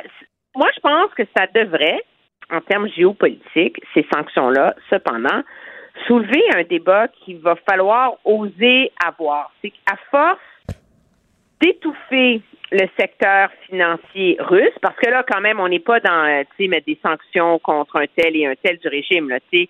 C'est euh, interdire de financer la dette souveraine russe, interdire des transactions avec deux des plus grandes banques russes. Euh, L'effet de ça, c'est quoi? c'est que c'est projeter la Russie dans les bras de la Chine et de son système financier. Là. Hmm. Je veux dire, la dette souveraine, il faut que tu finances à un moment donné, là, tu sais. Et si l'Occident te ferme les portes, ben, il y a une alternative qui s'offre à la Russie. Je n'ai pas la réponse à cette question-là. Je ne suis pas une experte de la géopolitique, mais je pense que ça doit soulever une réflexion et un débat sur est-ce qu'on est en train de consolider une alliance de plus en plus évidente entre la Chine et la Russie. Mais, tu sais, la vraie question, je le dis depuis le début et qui va nous arriver un jour, c'est sur le plan militaire, jusqu'où on est prêt à aller. Parce que Poutine, euh, je veux dire, lui, à mon avis, il est parti, là. Il n'y a pas, euh, il y a rien qui va, euh, il y a rien dans l'état actuel des choses qui va l'arrêter. Là, c'est une première étape. Là, il envahit deux provinces. Il, lui, il dit qu'il les envahit pas. Il dit qu'il va défendre la paix dans ces provinces parce qu'il les reconnaît comme indépendantes et qu'il n'est pas en Ukraine. Il est dans des nouveaux, il est dans des nouveaux pays indépendants qu'il a, qu'il a reconnus hier. C'est un peu une joke, mais c'est son Ouais, mais discours c'est quand même. hyper habile, on se le con. on- on Ben oui, oui, c'est un peu grotesque, mais je veux dire là, si l'Ukraine l'attaque, si l'Ukraine veut le sortir de là en disant t'es chez nous, mais lui, Il il va va dire, on m'attaque. il va dire on m'attaque, il va dire là, moi la- l'armée russe est attaquée, l'armée russe qui défendait la paix euh, sur deux, deux nouvelles provinces, deux nouveaux États souverains, euh, vient d'être attaquée par l'Ukraine, et là, ben ça va servir de prétexte pour lui rentrer par tous les côtés. Là, on a vu les cartes de, de l'Ukraine où les, les soldats russes sont aux portes là, dans toutes les routes disponibles. Ils vont entrer en Ukraine, et euh, là, c'est c'est la vraie guerre qui commence. Donc nous, on va faire quoi dans ce cas-là? Ben, la vraie, quand même, s'il y a une chose sur laquelle le président Biden a été clair, là, c'est qu'il n'y a pas de soldats américains qui restent battre en Ukraine. Alors, à partir du moment où il n'y a pas de soldats américains qui vont se battre en Ukraine, je peine à imaginer qu'il va y avoir des soldats canadiens qui vont aller se battre en Ukraine. Ce, ma- Euh, ce matin, je reçois. Ouais. l'Ukraine. Ouais. Le, le gros test, c'est qu'est-ce qui arrive si les ambitions euh, de Poutine vont au-delà de l'Ukraine et se tournent vers des États comme la Lettonie, la Lituanie, etc., qui eux sont membres de, de l'OTAN et qui là peuvent invoquer la fameuse, euh, le fameux article 5. Peut que si un État est attaqué, un membre de l'OTAN est attaqué, les autres doivent se porter à sa défense. Je vous rappellerai que c'est l'article qu'on avait utilisé pour justifier une invasion de l'Afghanistan. Ouais. Ah oui. C'est la ligne rouge. attentats du 11 septembre. Mais, euh, mais, mais tu sais, une des, une des déjà ré- été élastique, Ouais. tu sais. Tu sais, une des réponses de Loïc Tassé que je recevais ce matin à ça, il dit, mais justement, parce qu'ils craignent qu'éventuellement Poutine fasse ça, il y en a plusieurs qui pensent que, ben, malheureusement, tant pis pour l'Ukraine, mais l'Ukraine n'est pas membre de l'OTAN, et que si Poutine s'enlise en Ukraine, là, il va épu- ça va prendre des années. Il va épuiser son armée, il va y avoir des milliers de morts. Les Ukrainiens sont tough, ils sont une grosse armée euh, dans une guérilla urbaine pour rentrer dans les villes où les Ukrainiens connaissent mieux leur ville que les Russes. Les Russes vont en baver. Et donc, ce que tu viens de dé- décrire comme scénario, là, lu- Comme le la- bourbier afghan. la Russie, ben, et la Russie qui rentre en Lettonie, en, en Lituanie, en Moldavie ou en Estonie, où- et ça arrivera pas parce que les pertes en Ukraine vont avoir été tellement grandes que l'armée russe va être, euh, va être estropiée, va être essoufflée. Et c'est un, peu cynique, c'est épouvantable comme façon de voir. Mais est-ce que c'est possible que les Américains pensent à ça? On sait jamais. Bon, il faut parler, Emmanuel et Mario, euh, parce qu'il reste deux minutes, de Jean Charest. euh, bon, f- tentative de, de convaincre Jean Charest de la pla- bon, de, de- de- de plusieurs conservateurs, entre autres Alain Reyes. On a vu euh, Dominique Vien, euh, le sénateur et compagnie, euh, qui demande, euh, fait, qui dit le Canada a besoin de vous, Monsieur Charest. Est-ce que le Canada a besoin de Jean Charest, Emmanuel? Écoute, moi, en voyant ça ce matin, parce qu'il faut savoir que la lettre n'a pas seulement été publiée dans la presse. Hein. Je pense que la lettre plus importante, c'est la version anglaise qui a été publiée dans le National Post. On s'entend là, euh, parce que ça vise à valider et à donner de la légitimité à la candidature de Jean Charest auprès du Canada anglais. Moi, ça me faisait penser à une de mes chansons préférées de Michel Delpech. Pour un flirt avec toi, je ferais n'importe quoi. Oui, oui, oui. On pourra la mettre une autre journée quand le jour où il se lancera. Tiens, vous me ferez ce, ce cadeau-là. Elle est très habile cette lettre-là parce qu'elle souligne euh, son expérience, la conférence de Rio, la création du Conseil de la Fédération, la paternité de l'entente euh, sur euh, le financement de la santé, son leadership pour l'entente de libre-échange, etc.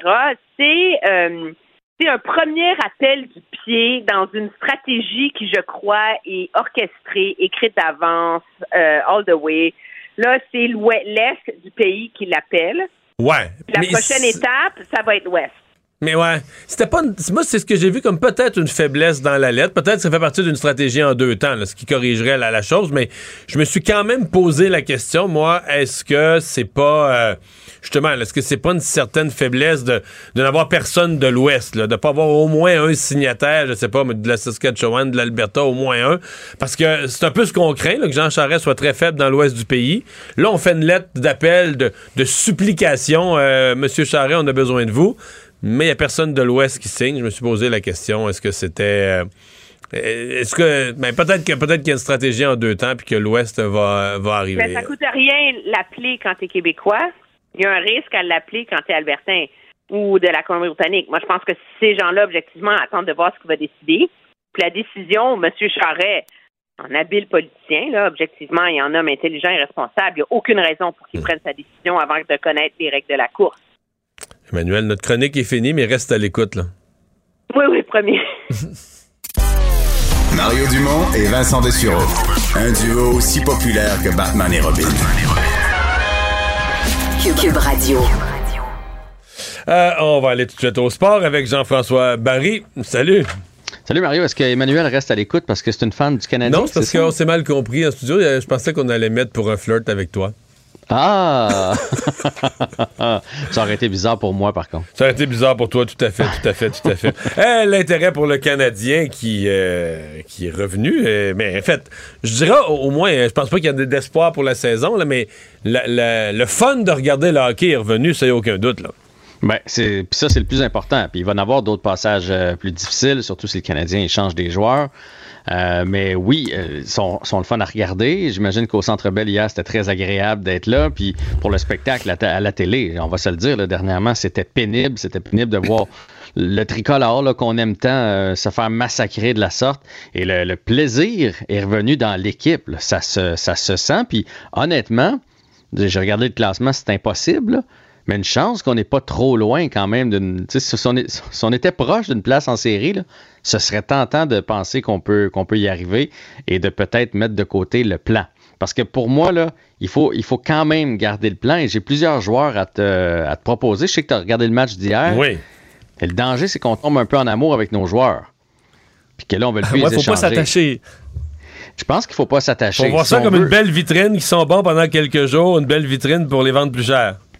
Ouais, puis il faut voir ça si on en a pour euh, une année et demie. Moi, je vois ça là, pour la fin de la saison, l'année prochaine, ça risque d'être encore difficile. Puis après ça, déjà, là, moi, je vois la lumière au bout du tunnel pour le, pour le Canadien parce qu'il y a quand même de bons éléments en place et il y a des jeunes qui s'en viennent, qui ont 19, 20, qui s'en viennent avec le Canadien. Fait que tant mieux si pendant cette période un peu plus creuse, on a des séries de défaites, puis on a des beaux matchs, puis on a des, des moments de réjouissance. Josh Anderson, pour moi, c'est un intouchable. Je ne sais pas ce que vous en pensez, Ouais, vous je autres pense que t'as messieurs. raison. Je pense que c'est un vrai, lui. Hein? Tu veux pas. tu- quand t'as ce gars-là, tu ça. Non, je suis d'accord avec toi. Tu sais, à moins, là, vous allez dire, ouais, mais si off McDavid, il y en a qui pourraient répondre ça. C'est sûr que, tu intouchable, on s'entend, là, mais je veux dire, pour, pour la valeur de Josh Anderson, je le laisse pas aller. Euh, ça a été un de ceux qui s'est levé debout, là, dernièrement, tu en disant que c'est horrible la façon qu'il jouait, euh, en parlant de l'équipe, et il a répondu. Il a répondu, c'est un gars qui est capable de marquer des buts, puis c'est un gars qui a l'air gentil dans la chambre. Là, il prend soin de Caulfield. Euh, vous vous souvenez comment il a pris soin de Drouin? Drouin a dit que c'était son meilleur ami dans la chambre, donc ça a l'air d'être un bon gars. Puis Ouais, hier, là, il Martin prend soin de Caulfield, là, mais je veux dire, en duo, sa glace là, sont terribles. Hier, il a été euh, d'une efficacité redoutable. Là. Ben, les deux se complètent à merveille. Les trois amènent quelque chose de différent sur, euh, sur la surface. Là, Caulfield, c'est le, le fin marqueur, le gars qui va vite. Suzuki, c'est, c'est l'intelligence euh, incarnée. Puis Anderson amène sa touche physique, gros bonhomme avec euh, marchand de vitesse. Puis comme Martin Saint-Louis l'a dit en point de presse hier, Josh Anderson, c'est ce que le cavalier était pour moi. Josh Anderson pour Cole Caulfield. Et là, on parle pas en termes de talent, parce que là, c'est quand même deux gars qui sont au temple de la renommée du hockey. Mais Martin Saint-Louis a expliqué, moi, quand il y en a un qui, me- cherchait pendant le match, là, je rentrais sur le banc en beau fusil, je le disais à Vincent. Et Vincent pouvait être 3-4 présences après, il pensait même plus à scorer. Il pensait juste à aller me défendre puis aller, faire peur aux gars qui, qui m'en voulaient. Donc, c'est sûr que Cole Caulfield, si tu lui donnes le choix, te sens-tu mieux avec Gallagher puis Byron? Ou bien tu te sens mieux avec puis Anderson? Tu sais, je veux dire, Caulfield, 5 et 7, 166 livres. Fait que c'est sûr que si on y met pas un bonhomme comme ça, tu sais, moi, si je, si je suis sur la glace de l'autre équipe, avant d'aller le frapper de, de façon douteuse, Caulfield, je vais y penser à deux fois parce que s'il faut qu'Anderson rentre en train, je vais être obligé de répondre de mes actions. Donc, je trou- moi, je pense que Josh Anderson, dans un plan, à 5,5 millions par année, à part de ça, c'est pas un salaire qui est exorbitant. C'est un gros salaire, mais je veux dire, pour la Ligue nationale, et il est signé pour quatre années après cette année-ci. Et moi, je pense que ça devient un intouchable. C'est quoi les autres dossiers? Romanov? Ben, ben, ben, en fait, Romanov, ça, c'est sûr que ça bouge pas, mais Ben Sherratt. Ben Sherratt, là, il y en a plusieurs qui se posent la question aujourd'hui parce que hier, les deux étaient ensemble, Sherratt et Romanov, et ils ont joué toute une game de hockey. Ils ont muselé vraiment les Maple Leafs, qui, qui en avait peut-être une mauvaise dans le système, cela dit, là, mais reste que c'est un bon grand frère pour euh, Romanov, Ben Sherratt. Alors, est-ce qu'on le garde ou pas? Moi, je pense qu'on le garde pas quand même. Non, moi, je pense pas un intouchable. En fait, il y en a pas beaucoup, là. Non, ben, c'est pas un intouchable. À la limite, Hoffman, c'est un gars- Hoffman, ça, à mon avis, c'est un des premiers que je mets sur le marché parce que c'est un bon marqueur, mais tu as besoin de ça quand tu as besoin d'un but de plus en prolongation, d'être une équipe qui s'en va à Coupe Stanley, et tout ça. Mais pour le Canadien dans la zone de reconstruction, c'est pas un joueur d'équipe, c'est pas un joueur qui amène du jeu d'équipe. À mon avis, il n'y a pas d'utilité. C'est pas, c'est pas une pièce de la reconstruction. là. Non. Alors, euh, Charrot et Hoffman, pour moi, là, ils doivent, doivent, doivent partir. Puis au pire, aussi. On, on va le rechercher. Puis Petrie, ben là, euh, tu sais, il, il y a quelque chose qui se passe avec lui. Il ramasse des points soir après soir. Ouais, mais c'est un bel exemple. euh, T'augmentes sa pas- valeur, sa valeur, tant mieux. C'est ça, on change pas le plan. Euh, puis sinon, ben en fait, Samuel Montembeau, euh, éventuellement, on va devoir aussi se questionner sur Samuel Montembeau. Parce que c'est sûr que si Price et Allen sont là l'an prochain, on n'a pas besoin de lui. Mais Price, dans le euh, cas où fini, Price ça? ne revient jamais, si Price ne revient jamais, là, est-ce qu'on est à l'aise avec Allen et Montembeau l'an prochain? Pour un an? Pour un an, Ouais. de toute façon, tu t'en vas pas à Coupe Stanley. Mais moi, mon tambour, je vais te dire une chose. D'abord, euh, je trouve qu'il s'est amélioré beaucoup. Je trouve qu'il est même Ah. maintenant devenu très bon, de un. De deux, euh, depuis que Saint-Louis est là, on parle beaucoup de l'attaque du Canadien qui s'est réveillée, mais on est aussi plus agressif, là. Et les joueurs se promènent pas comme des ballerines dans la zone du Canadien. Donc, comme toutes les autres équipes normales de la Ligue nationale, les attaquants adverses, là, ils peuvent pas se promener avec la rondelle. Faut qu'ils lancent, faut qu'ils lancent plus vite, faut qu'ils lancent comme ils peuvent. Et les gardiens deviennent meilleurs, là, quand les gars sont pas comme dans une pratique devant le but, là, tu sais, qui et ils se font pousser puis tout ça ben là euh, les lancers sont il y a des lancers au but mais ils sont un peu moins difficiles les gardiens paraissent mieux puis il y a moins de retours puis Il, il y a le tiers de moins de lancers. Là. Au lieu d'en avoir une quarantaine, il se tient alentour de 28-30, ce qui est beaucoup plus euh, Ben, logique, quand même, hier, plus normal. 37. Il a arrêté 35 sur 37 hier. C'était une excellente performance. Là. Oui, et il a l'air plus solide. Ça paraît qu'il gagne en confiance parce que, tu sais, avant, dans- de notre salon, là, même quand, quand, quand on arrêtait 45 d'une partie, on faisait, Eh, ah, souvent, on, s- on, on se disait, comment est-ce qu'il a arrêté ça? Là, il a l'air de plus en plus solide. Fait. Puis- que, Puis tout ce qu'on entend, là, c'est que Samuel Montembeau, c'est un vrai bon gars. C'est des gens qui l'ont connu dans le junior. C'est juste du positif. Ça vaut-tu encore quelque chose? ça? Je suis peut-être vieux jeu, mais il me semble. ben, surtout pour un deuxième gardien de but, Ouais. je pense que c'est hyper important, quelqu'un qui est agréable à côtoyer parce que euh, dans, dans 60 des 82 parties, il va être assis au bout du banc. Il est, que oui, c'est il est juste un bon compagnon. Hey, euh, ben euh, voilà, un beau tour d'horizon. À demain! Le remède à la désinformation. Mario Dumont et Vincent Dessureau. Cube Radio. Cube Radio. Cube Radio. En direct à LCN. Mario Dumont que l'on retrouve dans les studios de Cube Radio. Mario, euh, aujourd'hui, le ministre de la Santé, le premier ministre, tout le monde a confirmé donc que le 7 mars, il n'y aura plus de masques obligatoires dans les classes du primaire et du secondaire. Il y en a qui se demandent si on va pas un peu trop vite. En fait, c'est un sentiment qu'on est un peu poussé par la politique et par les manifestants. Je pense que c'est ça le sentiment. Tout le monde dit oui, on arrive là, on est à peu près rendu là. Beaucoup d'experts, euh, dont Diane Lamarche chez nous, disent ben pourquoi on n'a pas fixé un critère objectif Euh, Dire, euh, mettons, à un moment donné, il y avait 4% des enfants absents, on est descendu à 2, ben, mettons à 1 on n'a plus besoin du masque. Donc, tout le monde surveille le chiffre, tout le monde sait, c'est pas une date ou c'est pas le gouvernement de décision politique. Et si jamais il y avait, exemple, un autre variant, ben, tout le monde sait qu'à l'inverse, hop, quand ça revient à 1 bon, les enfants doivent porter le masque. Une espèce de critère objectif. Bon, là, on fixe une date. Je suppose qu'on est rendu là, puis on le voit bien, que le, nombre de cas diminue, puis tout ça. Mais je pense que même les gens, les pédiatres et autres qui sont globalement d'accord avec leur, la décision, ont un peu l'impression que le gouvernement là, se fait pousser par une colère publique, euh, oui, qui est partagée par une population épuisée, mais ça reste une minorité bruyante qui pousse fort, fort, fort, et qui n'ont pas nécessairement, eux, en main, ils sont tannés, sont tannés, mais ils n'ont pas nécessairement toutes les données scientifiques pour faire ce, qui arrive le mieux, pour que ça se passe le mieux possible, ce qu'on souhaite tous, puis qu'il n'y ait pas de retour en arrière. Mais bon, euh, je pense qu'on est rendu là, puis à date, ce qu'on a eu comme étape de déconfinement n'a pas arrêté la baisse des hospitalisations, jusqu'à maintenant, tout semble correct. Espérons que ça va continuer. On mise sur le fait qu'il y a tellement d'enfants qui l'ont eu euh, que Ouais, il y a ça. l'immunité collective est là aussi dans les écoles. Alors on verra. Et le ministre dit c'est possible qu'il y en ait encore d'autres enfants euh, qui doivent être hospitalisés ou des jeunes qui l'aient, tout simplement la COVID. Mais euh, on est rendu ailleurs. On verra comme ça- où ça nous mènera. Maintenant, on entendait le premier ministre Trudeau tantôt euh, annoncer que le Canada y va à son tour, un peu comme le font tous les pays euh, ses alliés, de sanctions contre la, Russie à l'endroit de l'Ukraine, bien sûr, euh, et cette invasion là-bas. Ouais. Faut pas s'illusionner, Pierre. J'ai l'impression que Vladimir Poutine, à moins qu'il soit complètement niaiseux, là, il, a planifié ça. C'est des sanctions tellement prévisibles, tellement minimales, qui touchent un peu le secteur financier, mais je pense qu'au moment où Vladimir Poutine pose le geste de dire OK, euh, bah, c'est une drôle de stratégie un peu brillante qui est faite. Moi, je déclare indépendant, là, deux des indépendantes deux des provinces de, de l'Ukraine qui sont pro-russes, qui sont plus proches des Russes. Puis après ça, ben moi, c'est plus l'Ukraine. Je, à, mon sens, je n'envahis pas le territoire ukrainien. Moi, je considère qu'ils sont plus partis de l'Ukraine. Puis je peux, mes troupes peuvent rentrer dedans pour aller, pour aller assurer la paix. Ça devient une mission de, de maintien de la paix dans ces territoires. Euh, bon, euh, stratégie grotesque, mais quand même relativement habile. Et là, à partir de là, ben, si l'Ukraine réplique, lui, lui euh, Poutine va dire, ben là, c'est moi, c'est l'armée russe qui est attaquée par les Ukrainiens. Et là, ça va lui donner son prétexte pour envahir toute l'Ukraine. Alors, on a vraiment l'impression que c'est un engrenage qui est parti. Donc, est-ce que les sanctions, euh, les sanctions du Canada, des États-Unis, ce sont les mêmes sanctions?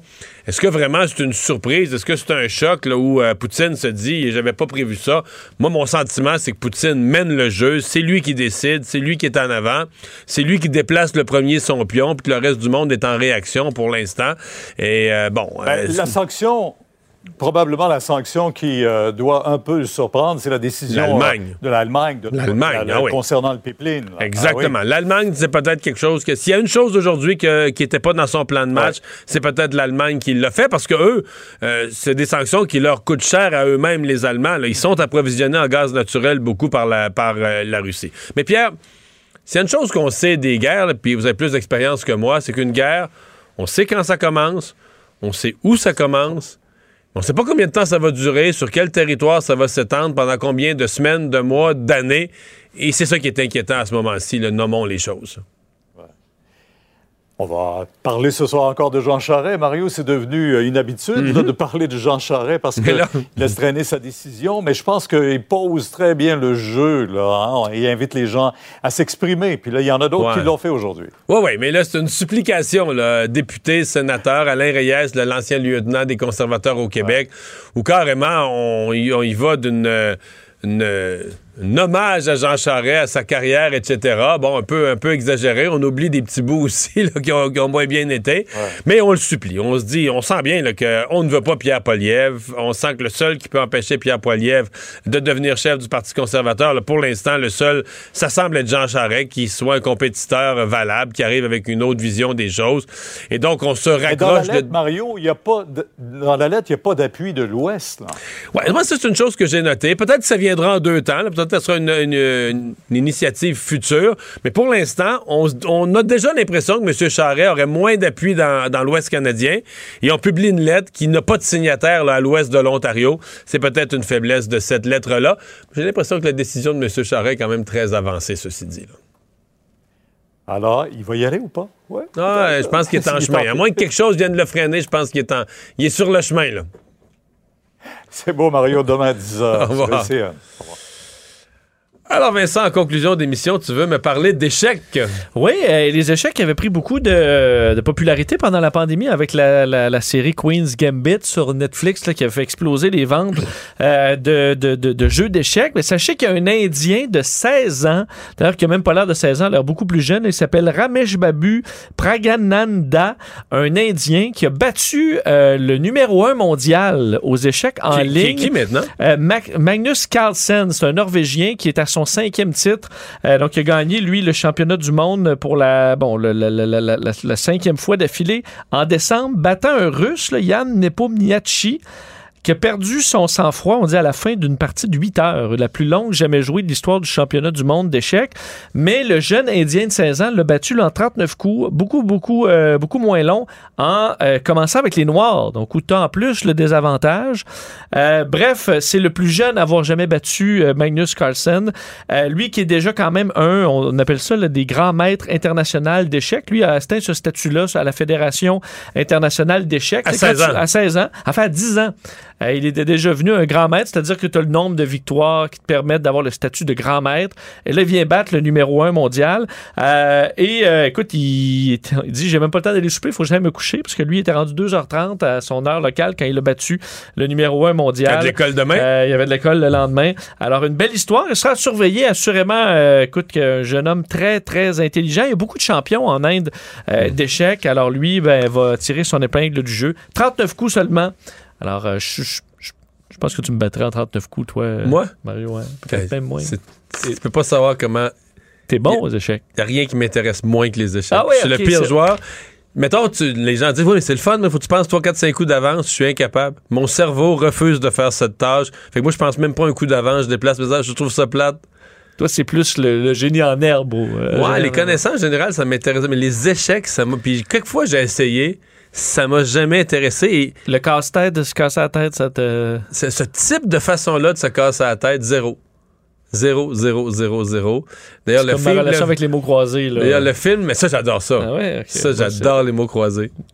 Queen's Gambit, le film, tu sais, je lisais Ouais. le scénario, puis je me disais, mais mon Dieu, là, tout le monde aime ça, tout le monde en parle en bien. Je me disais, mais ça a tellement l'air plate. Mais là. tu sais que tu. Mais j'ai en pas regardant vu- la série, tu, tu joues pas, t'as pas besoin de jouer. Non, là. je comprends, je comprends, mais ça même pas pas non plus.